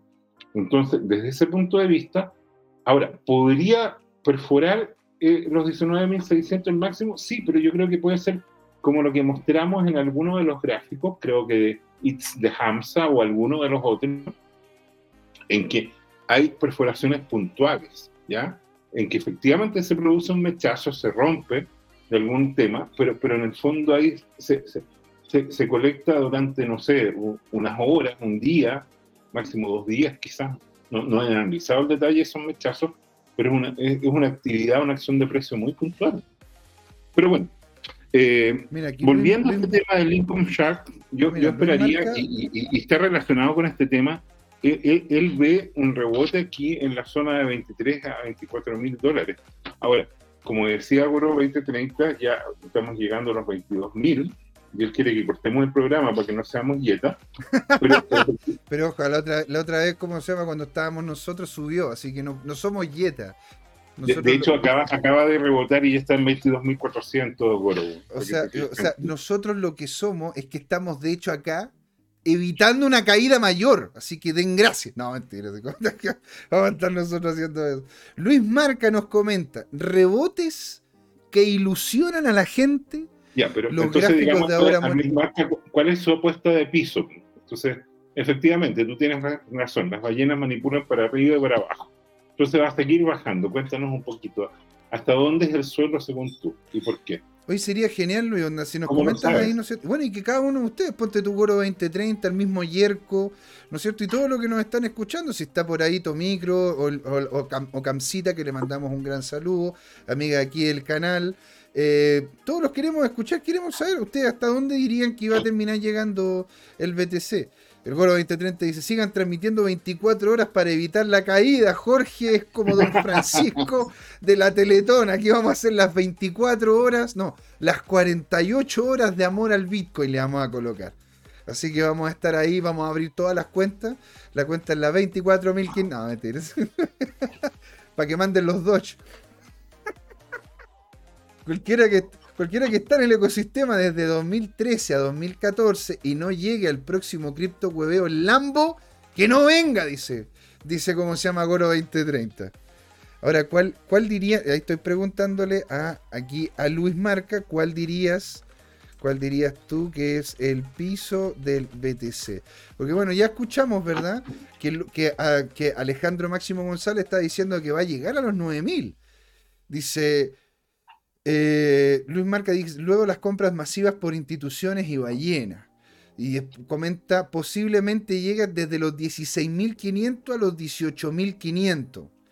Eh, JM es Don Francisco y el profesor Jorge el tío Valentín. No, pues hombre, aquí no somos el tío Valentín. El tío Valentín es el que toca la música, como, ahí tiene, tiene un aporte, don, don Jorge. Ahora, dice Jerko, quiero escucharte, bueno, ¿a dónde estáis viendo? Y Kurt, bueno, también quiero escucharte, ¿a dónde están viendo ustedes al BTC? ¿Lo están viendo por, como dice Luis, entre los 16.500 y los 18?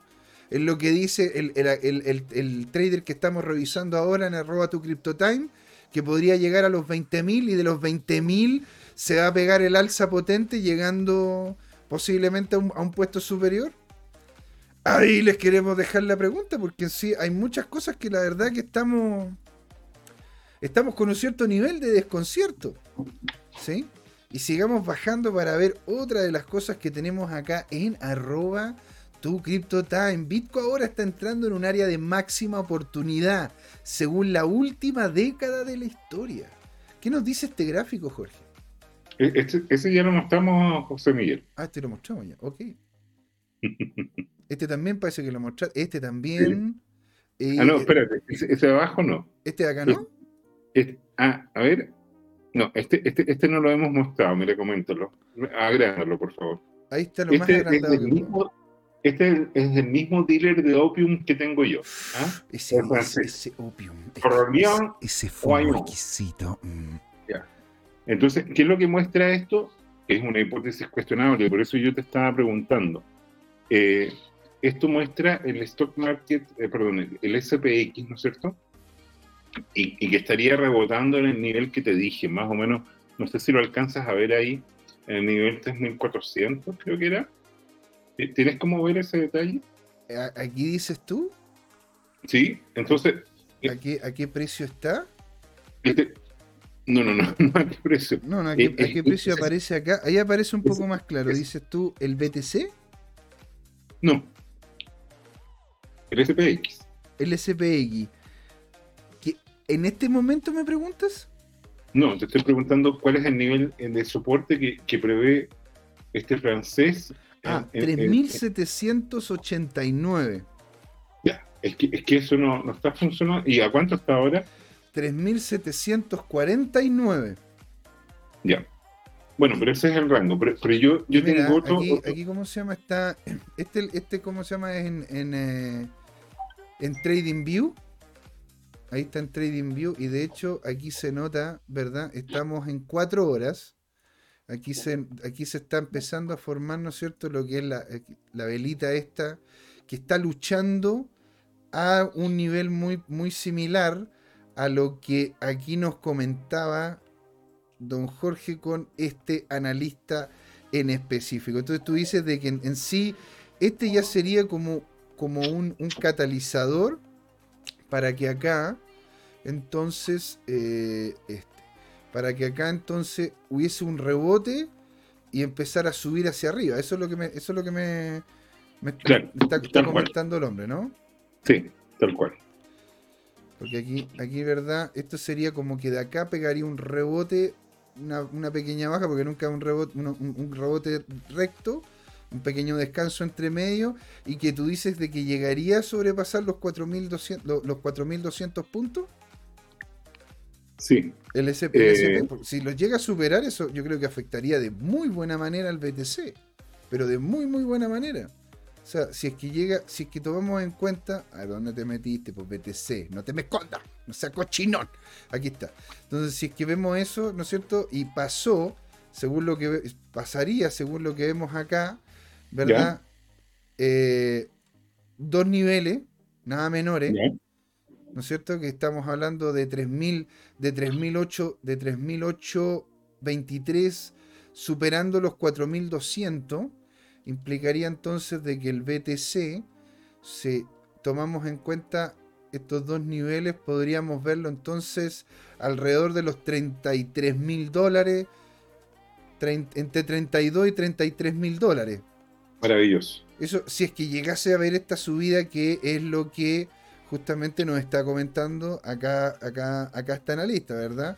Que es Sí. Auli- Auri- Aurelien Oayón. Aurelien Oayón. Síganlo, cabrón, ¿eh? porque la verdad que es un, es un- es un hombre que hasta ahora ha dicho, ha dicho cosas bastante, bastante interesantes. Ah, Por lo menos, por lo menos lo, lo- lo veo con muy, muy buenos ojos.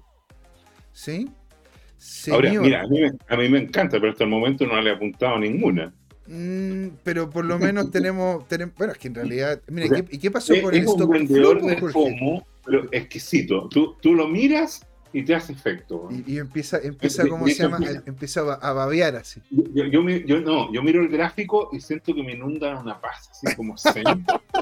y me falta poco para empezar a levitar, weón. o sea, como que entra en nirvana, ¿me entendés? Empieza así, ¿no es cierto? El kumba, el kumbaya, el kumbaya, ¿No es cierto? Kurt no- ve- nos dice Jerko Beats. Ah, bueno, aquí, eh, espera, que me están hablando. Jerko Beats nos dice: Crypto Time es el sábado gigante de las cripto. No, te, te digo algo, ¿Qué? yo, yo, yo, yo pienso sinceramente que, que- que es un buen chico, pero para, para mí José Miguel es como Pinocho y el Jerkovitz es como el Pepito Grillo. güey. No, pero ¿por qué Pinocho, señor? A mí no me crece solamente la nariz cuando miento. No se ponga, no me, no me, no me, no, no me tire esas cosas, porque si no después. Bien. Luis Marca Oye. nos comenta: Ethereum en 800 y 900 puede caer más en referencia a la inflación. Caída de bolsa, pérdida de valor de las principales monedas y también conflictos internacionales. Jerkovic dice: La próxima gran caída será entre el 6 y el 8 de julio. ¿Pero por qué? ¿Por qué esa fecha? Aquí, don Jorge le pregunta: ¿Qué pasa el 7 de julio? Y Kurt dice: Yo veo en un primer tramo alrededor de los 18.000, luego en 21.000 y luego en 15.000. Ah, o sea, tú dices que va a pegarse una baja, va a pegarse una rebotada y de ahí va a bajar abajo de lo que en este momento está, que son los 15.000, comenta Kurt. Y Yerko dice, no hay poder de compra fiat para un rebote en el corto plazo. Y bueno, tu micro se caga la risa porque me acabas de decir Pinocho. Así que, puta, ¿para qué? pa- ¿para qué? O sea, esto es, esto es FOMO del bueno, ¿sí? Pero hay que justamente ver hacia dónde podría llegar e ir el mercado. El que les diga exactamente hacia dónde va es alguien o que tiene un modelo ridículamente complejo o realmente le dio el paro al gato si tiene, si tiene la razón. El que sepa exactamente lo que ocurre en el mercado es un dios. Nadie Sí, sabe pero cómo... ¿sabes qué? Mira, uno no sabe lo que va a pasar en el mercado, pero, pero, pero mira, pincha esto, por favor, el que viene, el del Lemon. Dice, evidentemente sería una locura pensar en cerrar estas brechas antes de la próxima explosión hasta marzo, pero nunca digas nunca. Y aquí nos Ahora, sale este mira. gráfico. ¿Qué, qué, qué pasó? Mira, el Lemon publicó en diciembre del año pasado, publicó este gráfico y mostró que habían unos gaps. Y adivina qué, el CT, ¿qué significa CT? Crypto Twitter. ¿Ah? Ah, Hizo bolsa. Cu- Cuando tú publicas algo, yo pensé que era que, el además a la mayoría, te- pero te empapelan con, con, con adjetivos, ¿cachai? Entonces, esto le pasó a este cuento, pero, pero, pero este tipo lo que hizo fue mostrar unos datos nomás. No dijo que, ni siquiera dijo que esto iba a pasar. Pero adivina quién. Que el mercado se vino a llenar esos gaps. Vino a llenar esos gaps. Ahora, llenó el primer gap. Pero si llena el, si nos vamos hasta el último de los gaps, eso implicaría. A ver, dame un segundo para poder tener esto con una, un- una resolución mejor. Te voy a acercarme aquí a ver los números. Imagínate, estaríamos entonces con el último de los gaps alrededor de los. Ah, pero espérate, esto, esto está en logarítmico, ¿no? No, no, no está en logarítmico, no. Entonces, esto estaría en alrededor de los 2.000 dólares, Creo que son 1100. 1.100 dólares, llenando Bueno. el último de los gaps, 1.100 dólares, señor. O sea, ¿cuánto tendría que subir si llegase a los 1.000 dólares para que fuese un nuevo all-time high? Ahora, ojo, que podría pasar de repente algún tipo de perforación a este cuento, pero serían mechazos. Nosotros hemos visto esos mechazos, ¿no? Sí. Sí, la verdad que lo- y hemos visto varios de esos mechazos, pues señor. Sí. Hemos visto Por varios eso- de esos mechazos. Ahora, Pero como dice Goro, un BTC es igual a un BTC. Mira, Yerko nos dice, el, del 6 a 8 de julio, China rechaza la independencia de Taipei, Taiwán. Estados Unidos presiona a países aliados a China y Norcorea que se mantengan como pro-China. No, Estados Unidos presiona a países aliados a, a China. Norcorea se mantiene como pro-China. O sea, eso es lo que de hecho estuvimos conversando, ¿no es cierto? De, de- ¿qué, pasa si es que hay este nivel de conflicto, Jorge? ¿Qué pasa si es que realmente empieza un conflicto serio en el teatro, en el teatro del Pacífico? Porque ya existe uno que no, que no deja de ser complejo, porque ya los rusos están tomando la guerra con mucho, muchísimo más en serio, están avanzando más lento, están ocasionando mayores daños. Los ucranianos están tratando de, hacerle frente, pero no lo están pudiendo hacer y están tomando cada vez más, más posición en los rusos. ¿Qué pasa si es que a eso le terminamos sumando una guerra en el escenario del Pacífico, en donde sería un primer, un primer refregón entre China y Estados Unidos? China, China claramente no tiene la capacidad militar ni la expertise militar que tiene Estados Unidos. Porque ten en cuenta que la gran mayoría de la gente que en este momento está en, el área militar de China son hijos únicos. Por lo tanto, incluso los, los, los- ¿cómo se llama? Los, indios les llaman a los que en este momento están en, el, en, el- en- los como militares chinos como niñitos de niñitos bien. No, son niños que han sido cuidados como único hijo, no, tienen, no, no han tenido, no han tenido mayores responsabilidades más allá de ser diligentes en su carrera y que en realidad están, eh, son mimados, dicen muchos de ellos. Y la verdad que la tecnología militar china tampoco ha llegado tan lejos como a poder hacerle frente. Pero en ámbito defensivo, China le podría hacer peso a Estados Unidos. Si tú me dices tú de que China puede atacar a Estados Unidos, ni cagando, nica. Estados Unidos se lo come con papa. Pero si es que es por defenderse, China tiene un punto importante que puede colocar encima de la mesa. Sobre todo con, el, con, con- con la cantidad de islas que tiene alrededor que las ha transformado en búnker flotantes casi. pues. Entonces, ¿tú cómo verías, y con esto ya vamos a ir cerrando porque ya estamos más que pasados, ¿tú cómo verías un- una, una guerra en un escenario, en el escenario del Pacífico y esto podría llegar a afectar al Bitcoin? Toma, ¿ah? esa pregunta, esa pregunta te la dejo. Mira, ¿ah? Mira, como, como dice Goro 2030, si hay guerra entre Estados Unidos y China, lo que menos me va a importar es el precio del Bitcoin. Ay, María. Bueno, vamos a tomarlo entonces con, con amabilidad, con ligereza. Sí, nos vamos a tomar esto con un, con un litro de, de, de- de armonil, ¿verdad? Y vamos a ir haciendo ya el cierre. Marcos Bulgarini Torres nos dice el BTC. Está haciendo una manipulación.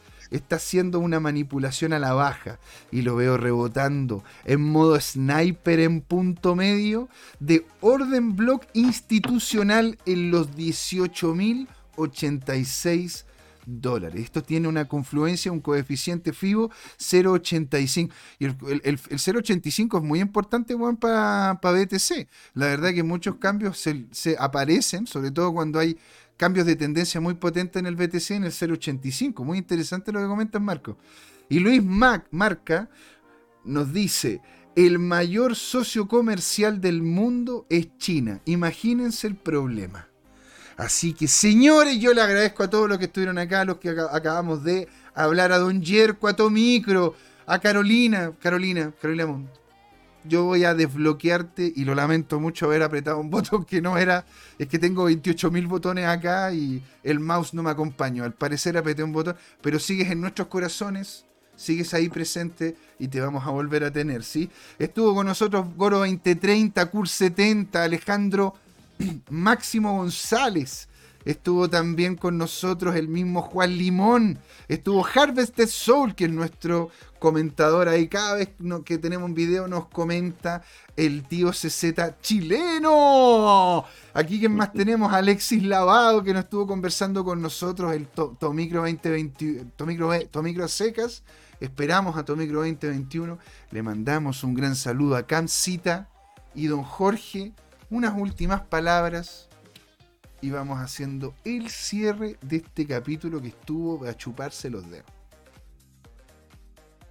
Mira, eh, solo recordar que efectivamente son tiempos difíciles eh, y tratar de no lle- llevarse por las emociones ni tomar decisiones apresuradas.